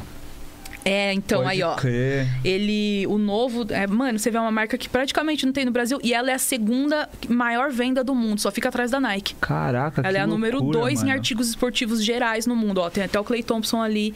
E acabou de lançar o tênis novo dele, que é branco, mas quando você vai pro sol, ele vem um monte de coisa dourada, começa a aparecer, assim. Foda- Clica Tipo, nesse aqui, o, o Harry, por favor. É. Nossa, muito louco. É, meu. Parece esse Kyrie Irving aqui, viu? É. Nossa, muito foda, eu não flagrava. diferente, é tem uns chinesa. caras, tipo, acho Mas que o o- Dwayne Wade tem uma marca Cipá, eu não É. lembro. Muito louco. Aí, Kings, tem que trazer a Anta pra vender aqui, ó, nas É, Kings do a Brasil aí, tem ó. que trazer. Que a hora que a galera descolar. Fica a eles dica são aí, bonitos, eles têm modelos de performance, mas alguns também são bem casual. Você pode usar no seu, no seu rolê. Não fica que nem o Lebron, que tem cara de treino, sabe? Tem muito Sim, cara de tipo treino, assim, assim. É, tipo, os Lebron, nem esse último aí, que é o Watch the Throne, lá o preto, Nossa. que, né, não, não dá, mano. É muito. Tem cara de. Vou pra pra esteira correr. tem uns que não dá, não, assim. Já se pega outras marcas, a Nike, a Adidas, a Puma, a- até a Fila, uma marca bem clássica, assim, eles têm pra todo o seu gosto, né? Tem desde o tênis clean, todo branquinho, até os de performance. Na fila eu assim. gosto bastante É. do Ray Tracer. Esse ano a gente vai ter bastante Jordan nas lojas, que a Kings vai voltar Uh, agora com a soltou? coleção. Não era pra soltar? Eu acho que não podia. Ele tá muito vendedor do. Aumento para o Márcio. Caraca, mano. Você tinha que fazer que nem o Joe Kleber. Não, Calma aí, a calma aí, Kings calma tá aí. demais. O que, que é esse Kings cosmético? O que, que é isso? Que eu não tô Não, nem ah, sabendo. ó, Não, a gente vai trazer até a água que a gente a água, a agora. Gel cola. Ó, gel- Sério, é pra fazer o baby hair aqui, Isso, ó. É ó. isso. Cara, Carol, e uma coisa que eu ia te perguntar, você, tipo, você curte muito moda, você, você, você tem vontade de ter uma marca, de assinar alguma linha, e tem algum spoiler aí pra soltar? não Mano, sei. Vou te falar. Eu já gostei tanto. Eu tinha 20 anos, eu já tinha a minha loja. Você quer saber? Foda. Em Curitiba. Se meu pai tiver aí, ó, meu pai já me levou a comprar tecido. Minha mãe me ajudava a estampar camiseta. Vamos não sei aonde, vamos na costureira. Quando eu inventei que eu queria fazer, eu fui lá numa loja, num shopping que não existe mais lá em Curitiba. Aluguei minha loja, um sócio, ele tinha a marca dele, eu tinha a minha, chamava a firma na época, com outro amigo. Meu amigo não fazia nada, eu botei ele pra escanteio. peguei o bagulho, comecei a fazer uns. sozinha. Eu era vendedora, eu ia na estamparia, eu ia nas costureiras. Mano, era muito trabalhoso. É eu falei, eu sou né? louca, não era pra ter uma loja, era só pra ter uma marca. Só que aí, mano, de- depois de um tempo que fechou o shopping, eu desisti. é, eu nunca mais quis ter o meu bagulho. Talvez colaborar em outras coisas. Aí eu já fiz muita coisa, pô, já fiz styling pra um monte de coisa, pra, pra sessão de foto, pra mim mesma, pro Rimas e, Cole... pro Rimas e Melodias, pros nossos vídeos. Aí eu já atuei em outras formas, assim. Mas a- o mundo da moda é um mundo muito cruel também, assim. É um mundo que eu, tipo, nunca quis trabalhar lá de fato mesmo, assim. É preconceituoso, é limitado num monte de coisa. Tá melhorando, mas eu ainda não, não sou apaixonada pelo trampo em si, assim. Meu negócio é visual, sabe? Eu gosto de Certo. olhar, de pegar de uma roupa cortada assim, assado, de ver a galera hoje que se parece mais com a gente brilhando nos, nos troços, tipo, sabe? Outras coisas, assim. Quem sabe um dia colaborar com alguma coisa assim, mas eu nem sei se eu tô tão foda pra. Sabe, pra alguém querer um bagulho porque eu botei a mão, assim. Eu não sei, é não tem essa dimensão, assim, sei lá. Tem, tô mais sim. tranquilinha, assim. Hoje eu tô mais. Até de música, eu tô mais. tô numa fase mais de boa, assim. Porque a minha- meu plano é não ser só uma, uma estilista, que é a minha formação, ou uma MC. Eu quero ser uma personalidade, sabe? Uma pessoa que. Mano, hoje eu sou uma apresentadora, tá ligado? Tipo, esse é um bagulho muito louco que eu amei fazer, porque me tirou da zona de conforto, assim. Eu falei, meu, mas eu não sei. Eu sou muito assim. Quando me convidaram, eu falei, eu não sei fazer isso. Programa ao vivo. Não sei fazer isso, mas no mesmo segundo que eu encostei, falei, mas eu quero, vou sim. Aceito participar. Tipo, sabe, eu quero desafio, quero uma coisa nova. E é isso. Meu próximo passo é, tipo, uma viagem internacional, que eu quero ir lá dar uma olhada em Nova York, ver qual é que é, voltar e pensar, será que eu vou morar lá? E tá Será perto que eu disso aí, quero? tá Pá. perto. Não, já tô com tudo, já tá tudo Então, certo tá na minha bom. vida. Ah, esse e aí é eu tô um assim spoiler pensando, já. tipo, mano, será que eu vou? Então, assim, próximo passo. Qual que é o próximo passo, Da hora. sabe? Então você é uma pessoa que, tipo, não gosta de ficar muito estagnada em um lugar. É, porque eu- a minha tendência é ficar. Eu sou preguiçosa. Aham. E eu preciso de outras coisas. Se alguém me convida, eu falo, pô, vamos, vamos, quero esse bagulho. Porque aí me tira, sabe? Certo. Porque senão a vida. Eu nunca fui prodígio. Apre... Ai, vamos, vamos. Três anos já tocava gaita, esses bagulho de gente assim. Eu não fui. Não, eu, Ó, tem eu sei gente. tocar um pouquinho. Eu falei que quando eu ficar desempregado, eu vou ficar na rua tocando e- pra ver se alguém Tem joga uma gente que é moeda. assim, que, tipo, sempre foi o melhor cozinheiro, o melhor cantor. Mano, eu nunca fui o melhor zona em nada, mas eu Aham. dou meus truques aqui, tá ligado? Pode então, crer. assim, eu acho que a vida é muita coisa, a gente pode mais do que sempre ficar no mesmo lugar. E eu quero isso, assim. Qual que é o próximo passo? Pra onde vamos, É tal? até uma boa pergunta. É, qual é o próximo? Qual é o seu próximo passo? Você pode soltar algumas, algumas coisas? Ah, Tem alguma uma data X pra lançar talvez um álbum? Essa fita de viagem de Nova York também? Viagem pra Nova York é esse ano, mano. Isso daí, tipo, eu não saí do Brasil ainda. E essa é a minha primeira viagem. Eu, Boa. pô, fui lá, agora- fui sexta-feira passada na entrevista do visto. Fluiu lindamente. E brasileiro é muito louco, né? Que a gente tem maior medo desse bagulho, né? Parece que vai tomar um não na cara, E assim. eu tô com o meu lá, debaixo do colchão, filho. 10 anos, só falta só o visto. Já pode. Já... Mas Não. você tem o quê? O passaporte? Não, só ou o visto? passaporte. Ah, tá. Não, daí... Mas Achei que, você falar o visto. Eu ia falar, pode renovar, então, que é Não. 10 anos. Então, aí eu fui lá e foi lindo, mano. Eu me senti mó bem. A mulher falou, olá, toda feliz, toda alegre, americana, que todo mundo fala que é frio. E eu falei, tudo bem. Ela achou o máximo. Falei, eu sou rapper. Ela, ah, e, a- Ok. e não sei o quê. Ficou toda animada, assim. Quanto tempo você estudou? Eu falei, eu nunca estudei música, eu aprendi sozinha. Ela, não, e tá, tá, tá, tá, tá, teclava. Ela foi muito engraçado, assim, foi mó legal. E aí eu falei, pronto, aí, ó, fácil. Saiu de lá já com via- visto. Saí de lá com Mas, ó, foi um achado, porque, lindo. mano, tem muita gente que fica pra trás. Tipo, o Rafa mesmo tentou umas três, quatro vezes o Rafa Moreira. Eu vou tentar a E- minha. Uhum. Eu E eu acho muito que eu louco que conseguir. ele já foi até pra Europa e, tipo, não consegue visto pra ir pra, É, eu pra tenho amigos América. que foram pra Europa e que pros Muito Estados Unidos também doido. tomaram não. Foi minha primeira e eu tomei o sim. Eu não Eu sei o que, a- que eu... É, eu É porque é pra eu ir mesmo, tá ligado? Mas eu acho É. também que, tipo assim, porque os caras já foi pra Europa. Se o cara tivesse ido pra tentar tirar o visto, porque os caras já olham assim, né? É, eu fui pra Europa. Porque os caras têm essa paradinha. Você tem que ter, você tem que chegar lá no dia certo. Você fala assim, hoje é meu dia. É, eu acho que com essa Eu cara de porto-riquenho que eu tenho, eu não entro não, mano. Boliviano não É. sem chance. Ai, meu Deus. Eu só queria uma vida melhor. Carol, o que que te irrita quando você vai numa loja? Você fica irritada. Quando alguém olha pra mim e fala, você sabe se tem isso aqui do meu tamanho? Eu falo, eu não trabalho aqui, eu filha da puta. Já aconteceu muito. Tipo, sabe assim, eu tenho cara de vendedor, eu tô com a roupa escrito Zara aqui, porque a pessoa vem em mim, tá ligado? Por quê? Porque eu sou a- normal, várias lojas que eu tô, Uhum. por mais que eu não seja a pessoa aqui mais escura de pele, ela olha e fala, ela tem a cara de que trabalha aqui, de que é a servente, de que é a... Isso já aconteceu muito. E hoje se a mulher vem e fala assim pra mim, você sabe se tem isso aqui? Eu falo, não sei, eu ia perguntar pra você. Tá ligado? Refutada. Tipo, mano, e eu, meu sangue ferve, minha vontade é dar um jiu-jitsu na cara da pessoa na hora. Você assim. luta um jiu-jitsu? Não, jamais. Sabe o que Mas a minha deixa- vontade é de agredir, tá ligado? deixa- A pessoa, assim. Tipo, teve uma vez que isso aconteceu que mesmo. Eu tava na Adidas. Passei na frente e falei, ah, vou entrar aqui e dar uma xeretada. Eu estava com roupa da Adidas. Só que na Adidas todo mundo tem um uniforme. Pois a filha da puta veio em mim perguntar um bagulho, tá ligado? Pode e eu não respondi. Ela perguntou um bagulho pra mim, eu fiquei olhando assim pra cara dela. Até ela ficar bem sem graça, olhar pra mim e falar, ai, desculpa. Eu continuei olhando pra cara dela. Com uma vontade de sair da minha. Uma cara de tipo, hostil, sai da minha frente, senão eu vou te esmurrar. Porque eu acho isso uma filha da putagem do caralho. Você não fala um bom dia. Mano, eu entro aqui, fui ali, ó, cheguei na recepção. Uhum. Tudo bem, boa tarde. Eu vou em tal lugar, tal, já dá o RG. Mano, olha na olho, na cara da pessoa, boa tarde. Ou então pergunta assim: você trabalha aqui? Pergunta. Não chega e fala, "Tsi, tsi, que isso, mano? Uma falta de respeito. Eu poderia ser a vendedora da loja. Mano, E mesmo se eu fosse, eu queria que você olhasse pra mim e falasse, É. tudo bem, bom dia. isso é olha." real. É, é algo que me incomoda nas lojas, é, é justamente isso. Tem. É o comportamento, tá ligado? Mas, ó, vou te falar uma parada que eu sofro no mundo da moda. Se eu for numa loja qualquer aí e pegar o bagulho GG, que é o meu tamanho, vai ficar pequeno.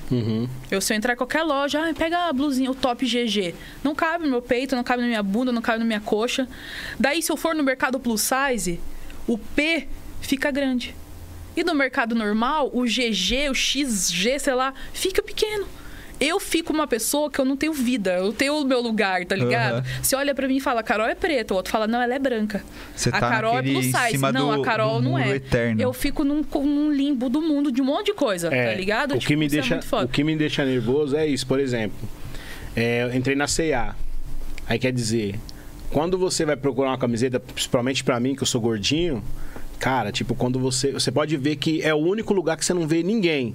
E quando tem alguém, todo mundo olha. Ó, o gordinho. As pessoas.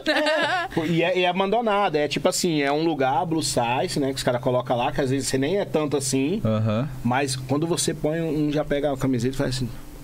Eu, eu ia até, eu ia até perguntar isso pra você. O que, que você acha desse movimento da moda plus size e como é que tá no Brasil? Tipo assim, Mano, é fundamental. tem né? representatividade? Você achou que evoluiu, tá ligado? evoluiu muito. Eu acho que se, as outras, se, se os outros mercados, tipo de maquiagem, de, de, de maquiagem para pele negra, de produtos de cabelo, para o público cabelo. Pô, o Brasil tem muito mais cabelo do enrolado para o crespo do que do enrolado para o liso, tá ligado? E mesmo assim, a gente demorou séculos para ter produtos específicos. Já o mercado plus size, ele, ele demorou para engatar, mas quando ele veio, ele veio num boom. Você tem feiras gigantescas aqui em São Paulo, tem o Pop Real. Plus, por exemplo, que é um mercado, mano, com tipo 100 marcas plus size. Desde quem faz jeans, de quem faz lingerie, Foda. de quem faz biquíni, quem faz roupa de malha, roupa pra festa. É um bagulho assim, mano. Porque tem mercado, porque nunca ninguém olhou pra esse povo antes. O bagulho é muito Tipo, louco, mano- né? Porque, tipo assim, a- eles querem que a gente se adapte a, a- ao, que ele- ao que eles querem e sendo que, tipo, tem mercado. Tipo, ó, um exemplo foda. Eu não, eu não sei qual, qual peça que os muçulmanos usam, as mulheres muçulmanas. É burca, aquela parada Quando assim, é ó? fechadona inteira. Ah, só do, só do rosto Só- assim? só aquele... aqui, assim. É, eu não lembro o nome também. É Então, daquilo. não quero falar meu, pra não falar tipo assim, besteira. é. Me perdoem se eu errei. mas a comunidade árabe é muito grande, é muito grande. E nenhuma marca esportiva fez aquela parada, tá ligado? Uhum. A Nike foi lá e lançou. É, a Nike tem. tipo assim, isso. é o que você falou. É. Não Como faz se a sentido. muçulmana não treinasse, tá É. ligado? Não fosse pra academia, não tivesse um negócio. Tipo, mano, por exemplo, tem marcas aí que são. é, a gente nem sabe, às, vezes a gente até consome, mas o foco são judeus. Então as, as roupas são, tipo essa roupa que eu tô aqui hoje, fechadinha. Isso aqui é Nike, ó, mas é uma camisa que você podia até num casamento, sei lá. Fechadinha aqui, pá, porque as, as judias elas se cobrem mais. Então, assim, várias. Eu acho importante ter roupa pra todo mundo, tá ligado? Pô, às vezes uma mulher de 150 quilos ou mais, ela quer ir num casamento, não acha um vestido de festa brilhoso, bonito, acha parecendo um lençol. Que porra que é essa, tá ligado? A mulher não pode usar uma alcinha, um negócio legal, uma lingerie de renda bonita. Mano, desde a mina que, é- que tem 40 quilos, que usa PP, até a que usa XXL, tem que ter, porque todas têm dinheiro, fortalece o mercado. E os homens também, tem que ter, tipo, bermuda pro cara gordo ir na praia, pro magricelo ir na praia, tá ligado? Tipo, tem que ter pra todo mundo, mano. Todos têm isso gira o mercado. A sacada é a primeira marca que fizer, puxa um monte, tá ligado? E vem né? uma galera atrás. Você vê como que é importante o primeiro. Aqui no Brasil, a marca lá de cabelo seda, quando eu também era pequena, eles lançaram aquele seda Hidraloe, que era o primeiro focado pra cacho. Eu usei aquilo, mano. Até hoje eu uso. Foi mudando, mudando, mudando, mudando. Na minha cabeça, assim, o primeiro bagulho que eu vi pro meu cabelo na TV, tinha uma menina com cabelo parecido com o meu. Nem o produto nem é o melhor do mundo hoje, mas aquilo tá em mim, eu sou consumidora até hoje, Enraizado, porque a né? marca olhou pra nós, tá ligado? Falei, mano, isso reflete. O primeiro que ganhar, vai, Ó, sabe? eu- Sobre eu vou- representatividade. Eu vou fazer uma propaganda aqui. Eu uso o Neutrox. Ó. Eu amo Neutrox, de verdade. Pô, você não Vocês- usa Kings Cosméticos, cara? Não. É, Kings Você junto tá com o saindo do Neutrox. movimento punk, velho. É que Kings acabou de lançar, É, né? acabou Tipo, de lançar, irmão. Aí Pô, é, leva o seu, aqui hein? é é, isso daí? é Pelo gel. amor de Deus. Mas não é. Esse é, É pomada, pomada, isso é legal, parada. hein? Tá Ó, vendo? Uma, uma coisa que você falou que é interessante, eu, eu falava isso aí na Kings, né? Quando a, a, a gente tem uma loja no Brás, que é uma loja de outlet e tal. Uhum. E eu trabalhei lá um tempo lá. E eu, e eu chegava e falava pro Igor assim, Igor, você tem que ter. Mano, você precisa ver. Porque as camisetas extra G lá no Brás são as camisetas mais procuradas e tal. É muito cara muito grande. E às vezes, tipo assim, chegou um tempo, cara, que eu tava usando 4G e não achava lugar pra comprar Sim. tá ligado? Até a Kings também começou a fazer. ó, Já fez essa camiseta aqui é uma 3XL. Já, é um- já, é- já, tem, já tá tendo uma mudança. Sim. Agora, uma coisa que eu admiro, que eu vou até perguntar pra você, o que, que você achou da coleção da Beyoncé? Eu gosto de algumas coisas, assim, mas isso é muito particular. Eu acho muito importante, necessário que a Beyoncé tenha uma linha de roupas, porque ela é o maior nome da música hoje. Gosto ou não gosto do que ela faz, ela é a mulher mais incrível do século, se passa. As pessoas falam, né, que o que o Michael Jackson foi no século passado, ela vai ser nesse. Não é tudo que eu gosto. A Beyoncé nunca foi uma ref de moda pra mim, assim. Inclusive, eu já achei ela muito cafona muitas vezes. Porque ela deixou a mãe dela vestir por muito tempo, ela e o, e o grupo, né, o Destiny's Child, por muito tempo. Eu ainda não. Eu, eu tenho um tênis, um tênis e um. Um, um, casaco, não, é uma jaqueta que é curtinha assim, mas você ela tem um zíper aqui, você tira, ela vai até o pé, né? Uhum. É, que foi a coisa que eu achei assim que, pô, até cabia. Eu queria ter uma coisa da Beyoncé, acho assim, mas acho que nessa sacada de moda a Rihanna é muito pra mim, Ah, não, sim. é, me reflete muito mais isso. Um frescor, uma juventude e tal. A Beyoncé acho que ela ainda é muito presa. A mãe, né? Vi... Você olha pra ela e pensa É. que é a mãe que tá usando a roupa. Eu ainda não vi ela É. chegar na Adidas e vir com uma coisa nova. Ela são praticamente as mesmas peças da Adidas com outras estampas, Outras às vezes com uma cores. misturinha ou coisa nada. A Rihanna já contratou designers, é uma coisa que é dela, né? Não é- ela teve uma parceria com a Puma no, no primeiro Fenty lá, momento. aquele chinelo. É, aí- nossa, aquilo Mano, Mas eu vou nas roupas. Foi uma loucura, foi uma cara. loucura, foi um chinelo que marcou aí uma época e tal. Então, assim, acho que a Rihanna ela deu um passo muito, ela foi muito mais ousada. Parou de fazer música pra poder fazer isso. Quando voltar, voltou. A Beyoncé continuou fazendo música, enfim. Mas é importante que as duas tenham. Assim como, pô, você vai lá, você tem a roupa de, não sei, um cara aí que tem grife, que a gente usou muito tempo, sei lá, qualquer outro cara. As mulheres também tem que ter. As mulheres consomem mais, né? Roupa. Então, acho que é importante ela ter. Mas não sou uma grande consumidora da- dos bagulho dela, não. Não sou super apaixonada por. E quem mais te inspira assim na moda? Você, tipo, tem alguém que você olha e fala, pô, eu quero. Eu, que eu me inspiro muito nessa pessoa, ou é algo muito, tipo, genuíno, seu, sabe? As tipo, duas ah, coisas. Ó, eu sempre gostei, eu sou assim, se eu tô com uma coisa, isso sempre foi, gigante aqui em cima, eu tô com uma coisa Justa justinha embaixo, ou embaixo. vice-versa. Se eu tiver com uma calça gigante, eu tô de Aham. sutiã, se pá, ou uma lingerie em cima. Sempre dou uma trocada assim. Cara, tem várias influencers, a maioria da Europa que eu sigo, aqui que eu curto muito, que eu olho, volta e meia uma coisa e falo, pô, isso aqui eu posso trazer pra mim. A própria Rihanna é uma super referência. A Kim Kardashian com o Kanye West são referências. Eu gosto muito das roupas easy, eu, eu, tipo, de a camiseta ser gigante, às vezes não ter gola, de ser estonado. A Corova, por exemplo, que a Ginete falou do Rafa aqui antes, tem uma linha de coisa estonada, de ser mais, Aham. vai até o XXGG. Eu gosto muito, tipo, das, das camisetas confortáveis. Pra mim, conforto é muito importante, assim. Eu não gosto de nada me grudando, me apertando, me cutucando, sutiã com ferro, bojo, cinta, pra segurar a barriga. Tipo, mano, esses bagulho assim, eu, eu quero sentar aqui e, tipo, trocar ideia confortável, sabe? Então eu, eu sou muito assim. Tem influencers, às vezes cantores e, enfim, várias pessoas que, às vezes, até roupas das minhas avós, um lenço de uma avó, um, um casaco de lã que minha avó tinha, que uma tia minha desfez e fez um cachecol que eu adoro. Então são coisas assim. Eu sou uma pessoa que eu posso usar ali uma legging do Braz, que eu já passei, vi uma legging incrível, mas eu vou estar com o meu Easy, tá ligado? E tipo, com um jaco exclusivo que não foi pras lojas e que a Adidas me mandou. Então, tipo, sabe, você- muitas Mesclar misturas tudo, aham. assim de quase que eu falei eu pensei aqui será que eu não falei Nike com Adidas que eu sou não cometo esse crime Se eu Você tô não de comete Nike, esse crime? não cometo esse Mano, crime. eu não ligo pra nada. Você não liga? eu não ganho nada das duas. Eu sou livre pra fazer o que É, quiser. Eu também acho, as pessoas são livres, mas eu não consigo, não. Da mesmo jeito que eu falo assim, eu não vou colocar, sei lá, o, o símbolo da Mercedes na minha BMW, tá ligado? Em cima, assim, Ah, ó. Pá, eu acho que dá. eu acho que dá uma, uma misturada esquisita. Quando eu vejo no metrô, eu dou uma olhada assim e falo, pô, mas só tem duas marcas grandes, você tinha que misturar as duas. Por que, que não tá de Ering e de Nike? Não, tem que estar de Adidas. hum. Sabe, eu dou uma por Ah, dentro, eu mas depois eu falo, você que comprou, o problema é bem essa, assim, sabe? Você não vai vir aqui e botar o bagulho da Nike ou aqui da Lupo, sendo que é estância, sabe? Quando você fala, dá uma briga. Se acalma, usa tudo Adidas hoje. Você só, tem. Só tem, um, só tem um crime, só tem um crime. Outro dia eu tava andando na rua e aí tinha um molequinho assim, ele tava com a camiseta do Corinthians e os shorts do Palmeiras. Aí eu falei, mano, aí esse moleque aí quebrou a Matrix, mano. Esse moleque aí, ele não vale nada, Então, ele é Judas, você olhou ele é tipo o cara. Sou eu quando eu olho também. O cara Não, de não. Nike com a meia da Adidas. Eu olho e falo, nossa, mas por que fiz isso? Ah, eu tô aqui com um Ah. tênis da Puma, uma meia da Nike, uma bermuda da Você Nike. já foi melhor, hein, e uma Márcio? camiseta da Kings.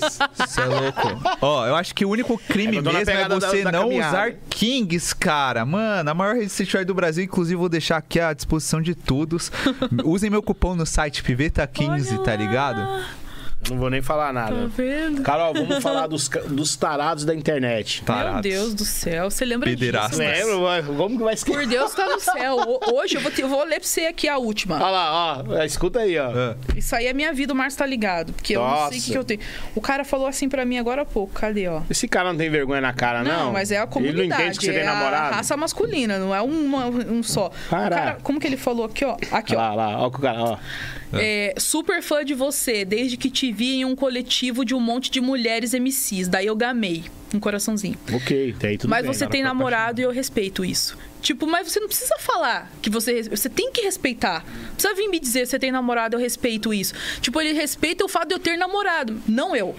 Enquanto pessoa sozinha, tá ligado? Aí ele falou: "Fi- ficando por aqui, foi bom te seguir por esse tempo. Valeu. Ih, caramba. Aí ele parou de te seguir. Eu não sei, talvez. Não. Vamos entrar aqui pra olhar se aparece. Cuidado, às vezes. É, ele não me segue. Porque senão eu estaria aqui seguindo de volta. Você Parou quebrou o coração seguir. do cara, A mano. Carol, um dia ela falou que recebeu uma foto indecente. Ixi, aí ela indecente. postou a foto e marcou o cara.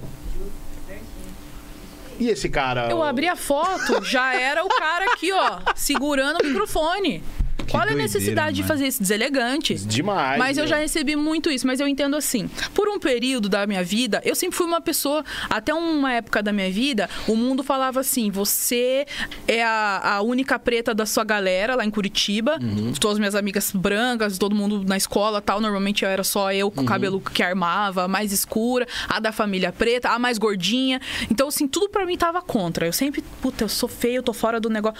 Quando um dia eu olhei na minha cara, eu falei: não, senhora, pô, mas tá bonita, tá gostosa. Aí nesse dia eu falei. Hoje eu vou botar uma saia curta. Hoje eu vou tirar uma foto mais ousada, mais sensual. Isso, isso daí eu já tava mulher, gente. Eu criança, adolescente, eu era borocochosinha, me achava ruinzinha de tudo.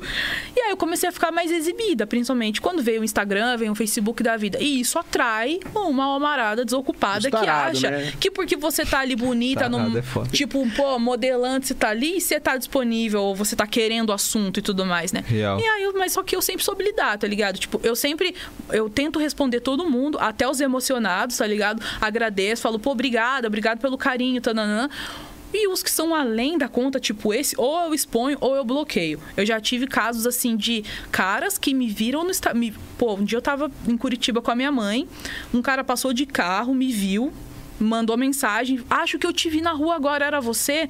E tipo, eu fiquei em pânico, porque eu falei, mano, o cara me viu. E aí, eu, no- na mesma semana, eu postei foto dos meus cachorros na rua, eu passeando com eles, eles andavam sozinhos assim. No outro dia, esse cara apareceu na minha rua. Que Na doideira. frente da minha casa. Eu dentro assim de casa, a cortina assim, ó, transparente, o cara lá no portão Tipo e ele cha- eu. mano, e eu falei, e ele chamou Carol no portão. Ele reconheceu a minha rua, andou pelo bairro que ele me viu, achou minha rua. Tipo, tem umas coisas que são um pouco além assim, Nossa, sabe? E, e como é que você lida com, com a fama, assim? Mas eu tipo. não tenho fama. Com a série. Ah, tem sim, pô. Mano, famoso o cara, é muito o, louco. o cara, Não, isso aí ele, é foi, ele foi atrás de você. É, Isso aí é doença, atrás. que isso. Tá ligado? Você não postou foto pelado, que fazer isso hoje. Mas não vou fazer de graça. Entre lá no meu OnlyFans. Matheus Underline Piveta. Entre lá. Meu Deus. Meu Deus. Um boliviano. Eu já é é? pensei em fazer um OnlyFans, mas eu acho que agora não tem necessidade. Nesse momento tá tudo certo. Eu Não, não tô precisando, acho que meu namorado não vai gostar muito também, não. Mano, tipo. É, ó, só pra você ver, o Lucas é era um fã do Instagram. Um cara que, tipo, um dia mandou uma mensagem, eu respondi, mandou outra, a gente começou a trocar ideia, uma gente boa, falando da vida, meses, trocando uma ideia. Um dia a gente se trombou, conheceu, depois de um tempo ficou e a gente tá namorando há anos, tá Que ligado? massa. Tipo, eu respondo às pessoas, eu não sou uma pessoa inacessível, eu não me considero uma pessoa famosa. Eu acho que eu sou conhecida, tipo, sabe? Pô, é famosa é, muito louco, né? Famosa Ô, é muito. Mas ele não. Tipo assim, quando chega nesse ponto dos caras ficarem nessa loucura, é lógico, ele é seu parceiro, você comenta com ele. O que, que ele pensa sobre isso assim? Não, ele entende, porque ele já me, quando ele me conheceu, isso já acontecia, ele já viu, às vezes eu mostro pra ele, Porque ele você sabe. também é famosa, e eu né? não fico tipo, eu também não faço disso um, gran, um Aham. grande acontecimento assim, é muito Sim. louco. Por um tempo na minha vida, isso também foi o motivo de eu me vestir que nem menino, muitas vezes, de eu usar tudo muito Uhum. largo, porque quando eu era mais adolescente, se eu colocava uma roupa normal, até tiozão caminhoneiro velho, cabelo branco, eu com 16, 17, 18 anos, os caras mexiam muito na rua, eu sempre tive muito medo disso. Então eu de- sempre dei uma escondida. É foda, eu não queria ter isso, tá ligado? Eu não queria estar sempre com a bunda coberta. Mas, mano, a gente vive num país que estupra, a gente vive num país que assedia muito mulher, que mata mulher. Então, eu, pô, meu jeito de eu me cuidar, tá ligado? Eu não me sinto muito confortável passando por aí ouvindo gracinha o tempo inteiro. Isso é sempre fogo, me, né? me machucou, me oprimiu um pouco, assim. Então, esses caras que são muito assim, eles me dão um pouco de medo, Uhum. sabe? Eu não coloco, se eu tô aqui, eu não ponho a marcação do endereço. Eu não sei quem tá aí fora, gente. Tipo, as pessoas são muito doidas, sabe? Então, eu dou um jeitinho ali de me cuidar. E também, depois que eu comecei a namorar, em respeito à minha relação, não em respeito ao Lucas, em respeito à minha fase atual, hoje estou num relacionamento, Sim. prefiro que, se eu for fazer isso, fazer pra ele, tá ligado? Não perdi minha sensualidade, não quero deixar de trabalhar isso, porque eu acho que cada mulher, cada pessoa tem a sua e se ela quer trabalhar, se ela quer florir, tá ligado? Ela é um, um direito dela, mas mudei um pouquinho, assim, pra evitar também certas coisas, Mas, assim, é, lá. também, assim, querendo ou não, você representa várias meninas, né, Aham. meu? Que, tipo, vê você como espelho, Sim. né? Que às vezes a menina tem vergonha do seu corpo, ou tem vergonha de alguma coisa. tantas sabe? mensagens É. de mulheres falando isso, assim. Ontem uma me escreveu falando: "Obrigada por ser referência de beleza pra minha filha". Tipo, isso é muito lindo pra mim, porque quando eu era filha, eu não tinha muitas referências de beleza, sabe? Então eu sou uma mulher que tenta ser bonita, se sentir bem, estando acima do peso que a sociedade diz que é o certo pra mim, é, tendo um cabelo que horas eu quero estar assim presinho de coque, horas eu quero que ele esteja enorme, quero estar de trança. Tem dias que eu quero sair com a cara lavada, tem dias que eu quero muita maquiagem. Então assim, mano, eu só quero ser eu.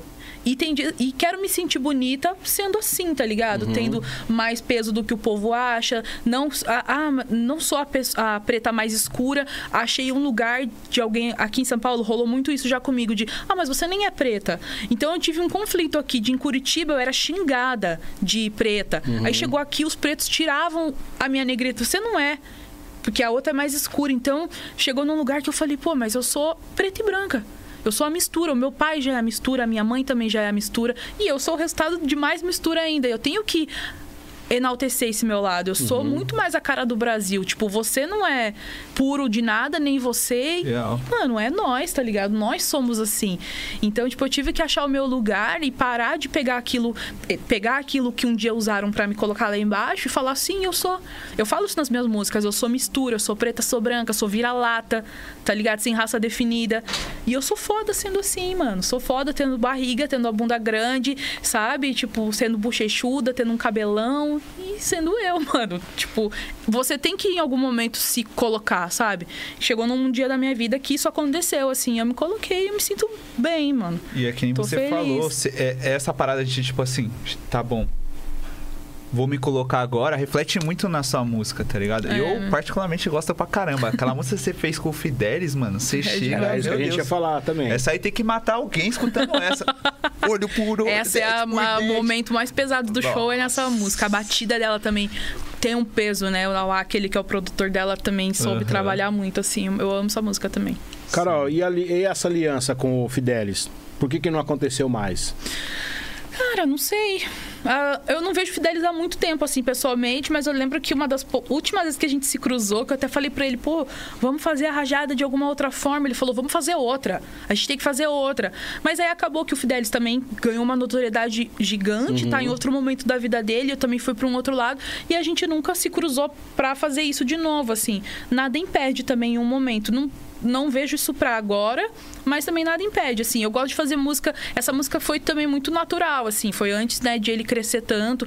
Mas tem outras pessoas várias com quem eu quero fazer som, assim, tipo, sabe? Que eu sei que tem muita gente da hora que eu acho que combina comigo. Porque eu tenho poucas participações, porque eu prezo muito isso, assim. Tem que ser alguém com quem eu me identifique bastante ou com quem eu tenha uma vivência, sabe? Que tá comigo ali. Não adianta uma pessoa que eu nunca vi na vida me ligar. É muito raro isso acontecer, assim. Na verdade, tem uma, uma cantora lá da Bahia que eu quero fazer um som com ela. Na verdade, estou até atrasada na música dela. Que quando ela me chamou, eu falei, pô, mas eu nem conheço essa menina. Mas aí eu fui atrás do trampo dela, achei ela uma super cantora. E aí tô escrevendo pra, pra, pro disco dela, lá pra uma música que ela me convidou. Mas é raro eu fazer isso. Normalmente são, tem que ser pessoas que estão no meu olho no olho, que tem um lugar no meu coração, assim, sabe?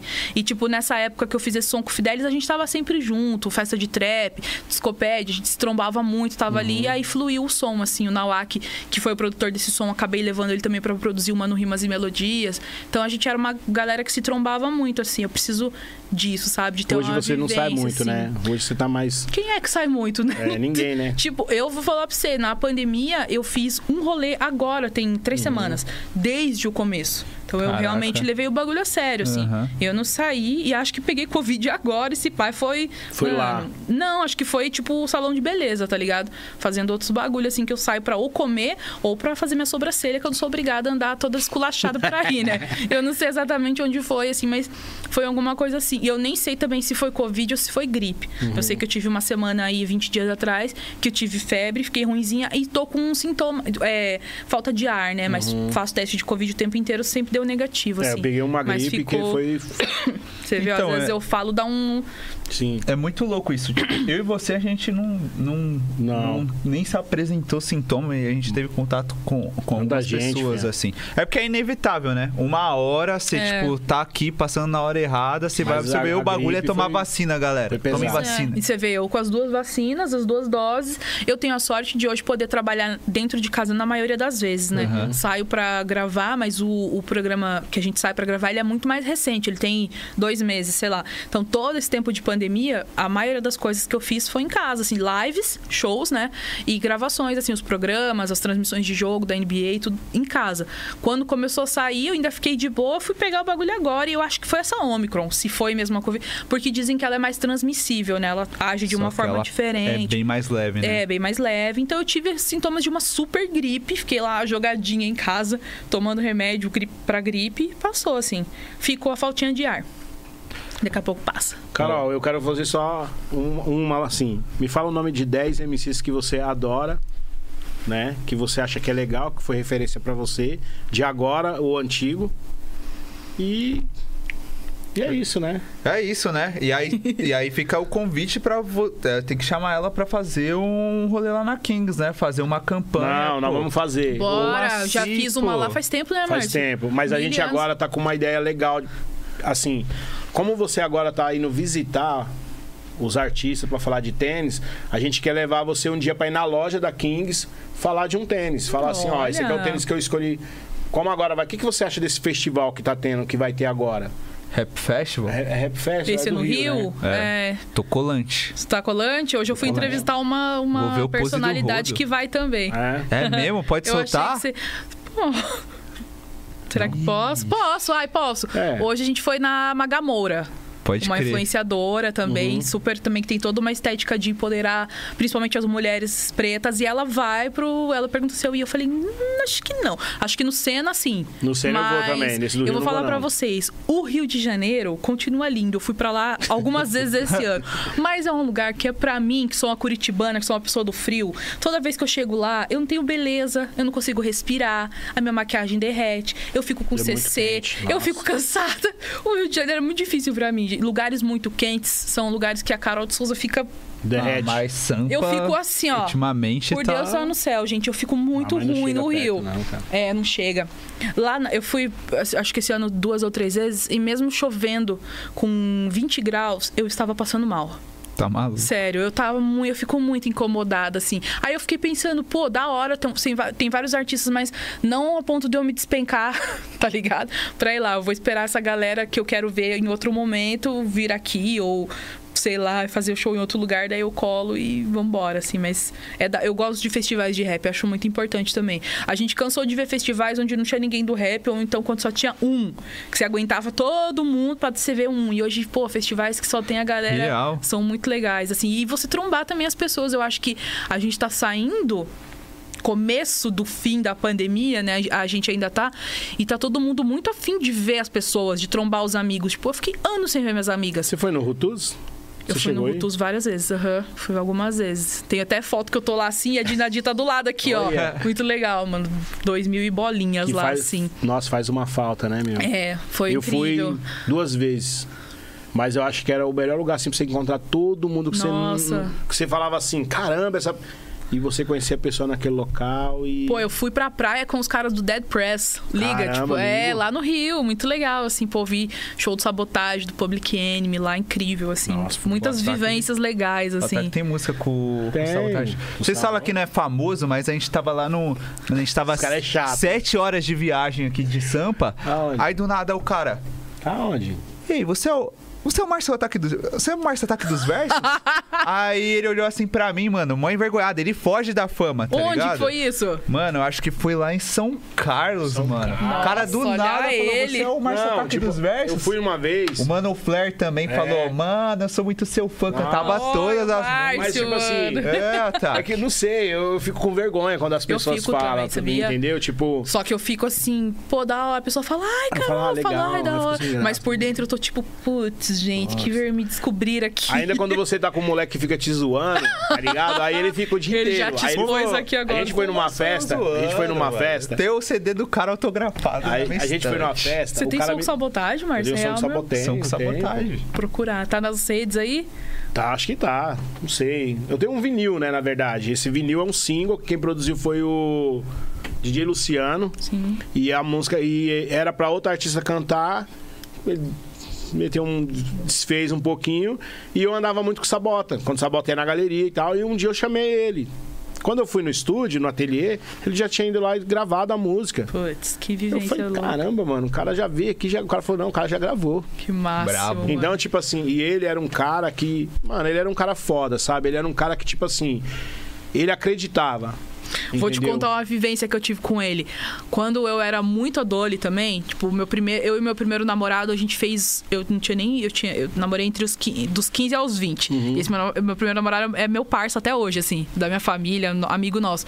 A gente fez um show de sabotagem lá em Curitiba e em Santa Catarina também, mas o de Santa Catarina eu não fui. E aí, quando foi no de Curitiba, foi muito louco, assim, porque ele foi de van com muita gente daqui, toda a equipe, uma Ah. galera, não sei o quê. E todo mundo foi muito metido em algum momento, menos ele. Todo Não. mundo foi muito mala em algum momento, assim, alguém deu um showzinho, foi meio estrelinha. Ele foi humildade num grau, que ele chegou uma hora assim, que era no hotel, alguém reclamou do hotel, não lembro qual que foi, eu lembro que eu tava olhando assim, e ele falou assim, ô rapaziada, até, até dois anos atrás eu tava tomando banho de caneca. Então isso aqui pra mim, tipo, ele deu um, um show de humildade num grau, assim, que eu tenho essa figura até Uhum. hoje, essa cena, assim, sabe? De ele falar que há pouco tempo, enfim, né? Tipo, mesmo que ele já tivesse um artista em Renomado, super crescimento, já fazendo até filme, foi muito louca a experiência, assim, mano. Eu lá olhando, falei, pô. Não, eu- E aí no show ele quebrou demais, Não, assim, ele que era- energia incrível, assim, mano, muito foda. Igual ele, assim, meu, eu via ele tirar a blusa do corpo e dar pra um mendigo. E tipo assim, cara, é blusa cara, não era igual os caras ficam assim, ah, vou ali buscar uma blusa, velho, dá não. Eu- e às vezes eu ficava com ele até 11 horas da noite no centro de São Paulo trocando ideia. E eu morava, eu morava no, pra lá do Jaçanã, é, Jardim Pa- Peri, Pari, que é perto de Guarulhos. Eu morava lá ainda. E aí, ó. Caraca, Tem essa foto aí. olha essa foto, mano. Você parecia na- muito easy brabo. Cabelinho. Olha o Márcio novinho. Isso aí foi. Que demais, Se Márcio, eu não me engano, assim, eu tinha várias fotos com ele. Então eu tinha uma foto com ele no Sesc, eu ia muito no Sesc. É, todo com o KLJ, eu acho que o KLJ fez um. Aí eu fui no Sesc nesse dia e teve um show dele muito lá no. Pra você entender, três dias antes dele morrer, na verdade, ele, ele, eu levei ele na galeria pra fazer o cabelo na galeria. Ele fazia o cabelo no final do Toninho Black Power, onde ele trançava o cabelo. Tanto que ele esqueceu o celular, depois ele voltou pra pegar o celular na época. O cara falou, mano, o Sabotagem esqueceu o celular aqui. E os caras não tinham contato dele. E aí eu falava, putz, agora vai ser foda, tem que esperar ele aparecer. Aí ele Putz, apareceu no outro dia, pegou o buscar. celular. Mas assim, Da eu hora, conheci né? Muita gente. Na- louca. a galeria, a galeria ela, ela foi uma época a melhor escola que teve pra todo mundo que gostava de rap, ou era fã, ou era fã, ou era o lugar que você falava assim. Todo, pra mim, na época, porque eu, eu, eu vim de Goiânia, né? Então, na época, quando eu cheguei na galeria, pra mim, todo mundo ali que era preto era artista. Porque os caras andavam no visual que você falava assim, mano. Eu Ali vim, foi o- eu vim do mundo da berço, né? sertaneja. Só Eu também quase. Curitiba É. é, uma sertaneja. E aí, tipo- Paraná é, mano, peãozada, tá Aí ligado? eu tô um dia lá, eu vejo o N Camoso. Do outro, outro mês eu Os vejo o Chag. lá, né? Um dia o Wyclef Jean. Você falava assim, mano, Nossa, aqui é o louco. paraíso. Tá Foda. ligado? Louco. E a vida te ensina, né? Você aprende. Trabalhei com loja de disco, base para rappers. Hoje os caras. A pessoa não sabe nem o que, que é isso. Né? E, Que e- isso, e sabe o que é engraçado? É, o pessoal e os, alguns lojistas eles zoavam o pessoal do rap porque eles compravam a base mesmo de unha e colocava na vitrine tipo os vendedores né não os donos colocava se escrevia assim bases para rappers. Os caras fez, fez muito isso zoando assim as pessoas sabe? Mas cara tudo Que é uma escola tudo é um viagem, é mas As é falta do quê? Falta de cultura né? O cara tá num lugar onde é a raiz de tudo e, e ele não aprendeu nada. Verdade. Enfim. Carol, agora fala o nome dos 10.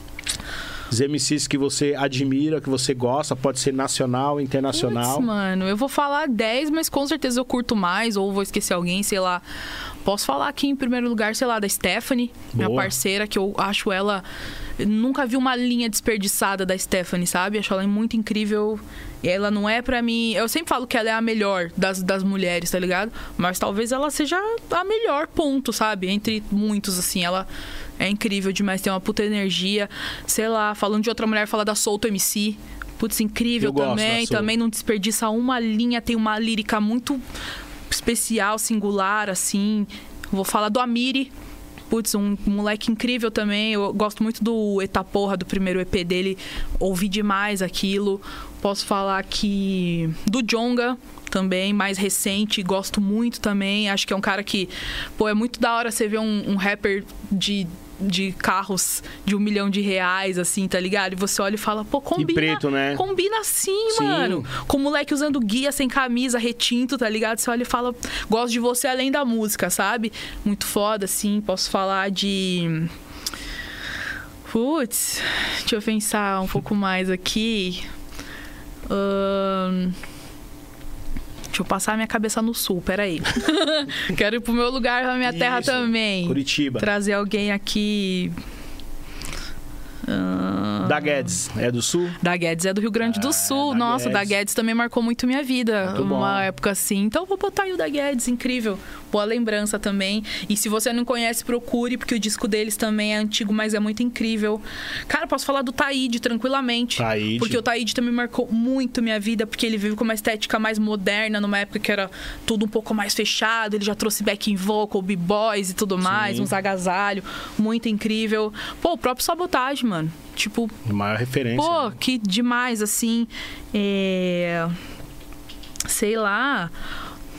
Ahn, Deixa eu pensar, eu, que- eu quero falar pessoas que tocam meu coração. Marechal, mano, toca muito meu Marechal, coração. sim. Se você perguntar pra mim quem é uma pessoa que se, tipo, quer um dia ter um som assim, eu acho que o Marechal, porque o Marechal toca de, como se fosse assim, como se você. Sabe quando a galera vai na igreja mesmo, que você sai com, o seu coração tocado, sua Aham. vida mudada assim? Quando eu escuto ele, e eu, e eu nem preciso que o Marechal lance um disco, mano. Se ele nunca mais lançar nada, o que ele já, o que ele lançou, já eu já absorvi de uma forma muito foda assim. Posso falar da própria Dina Di, posso falar do Brau, posso falar do Emicida, posso falar da Tássia Reis, posso falar, mano, da da Tatiana Bispo, minha parça, que fala de amor de uma forma linda e doce. Pô, mano, tanta gente, sabe? Tipo, eu gosto muito de rap nacional, escuto muito mais até do que rap gringo em, em muitos momentos da minha vida, assim. Nem sei se já deu 10, acho que não, sei lá. É. Acho que isso, mano. Acho que se Ou pá já se- deu. É, Ou e se- eu vou falar se da eu maior referência que a gente tem, Loja Kings. Vamos dar o Se presente eu pra olhar. Se eu, deixa eu tá? olhar. Calma, ela vai ver a lista ali. Teve ó. um dia que alguém falou isso, eu falei, deixa eu ver, vamos ver o que, que eu ando escutando aqui, porque eu vou jogando pra minha, pra minha playlist aqui. Oi. Esse cara aqui, ó, Hijab, É hijab. Hijab. Pode crer, essa fita mesmo. Tem como você jogar o da Nike? Chavosidade total. Eu vou comprar um desse aí pra mim, mano. Vamos ver o que, que tem, porque tem muita Muito música gringa. Né? Eu faço uma playlist aqui que é pra eu ir ouvindo as coisas novas, porque senão eu só fico ouvindo coisa velha. Mano, eu tenho um defeito Ah, que eu só mano. escuto as quatro músicas. Mano, eu tenho um mod, eu escuto as mesmas quatro músicas e aí eu encontro mais quatro músicas e fico escutando. tá? Ó, tem ah, um, o, tipo, um dos últimos aqui nacionais é o Chaiko. Liga o Chaiko, que, era, Pô, que é a família Madá. flagro. Tipo, muito incrível, mano. é Sim, um cara sim. que, pra mim, tinha que ter mais, mais destaque, assim, porque ele é um puta letrista, ele é incrível, mano. Era, é de um grupo que eu não sei se os meninos estão nativos ainda, mas que chama Família Madá. Conheço. Chaiko é incrível, posso falar, mano, tanta gente. Tem um moleque novo aí que é o Cacas, um moleque de 15 anos. Putz, também não desperdiça, assim, tem uma musicalidade, um menino bonito, pretinho, foda também. Eu acho que ele ainda vai ser um, um super artista. Tem muita gente boa, mano. Tem muita gente Foda. da hora. E fico feliz quando eu falo de eu poder falar das minhas parças, de pessoas que eu olho no olho, que eu convivo, que vão lá em casa, que a gente se reúne e olhar e falar, não falei de você porque você é minha amiga.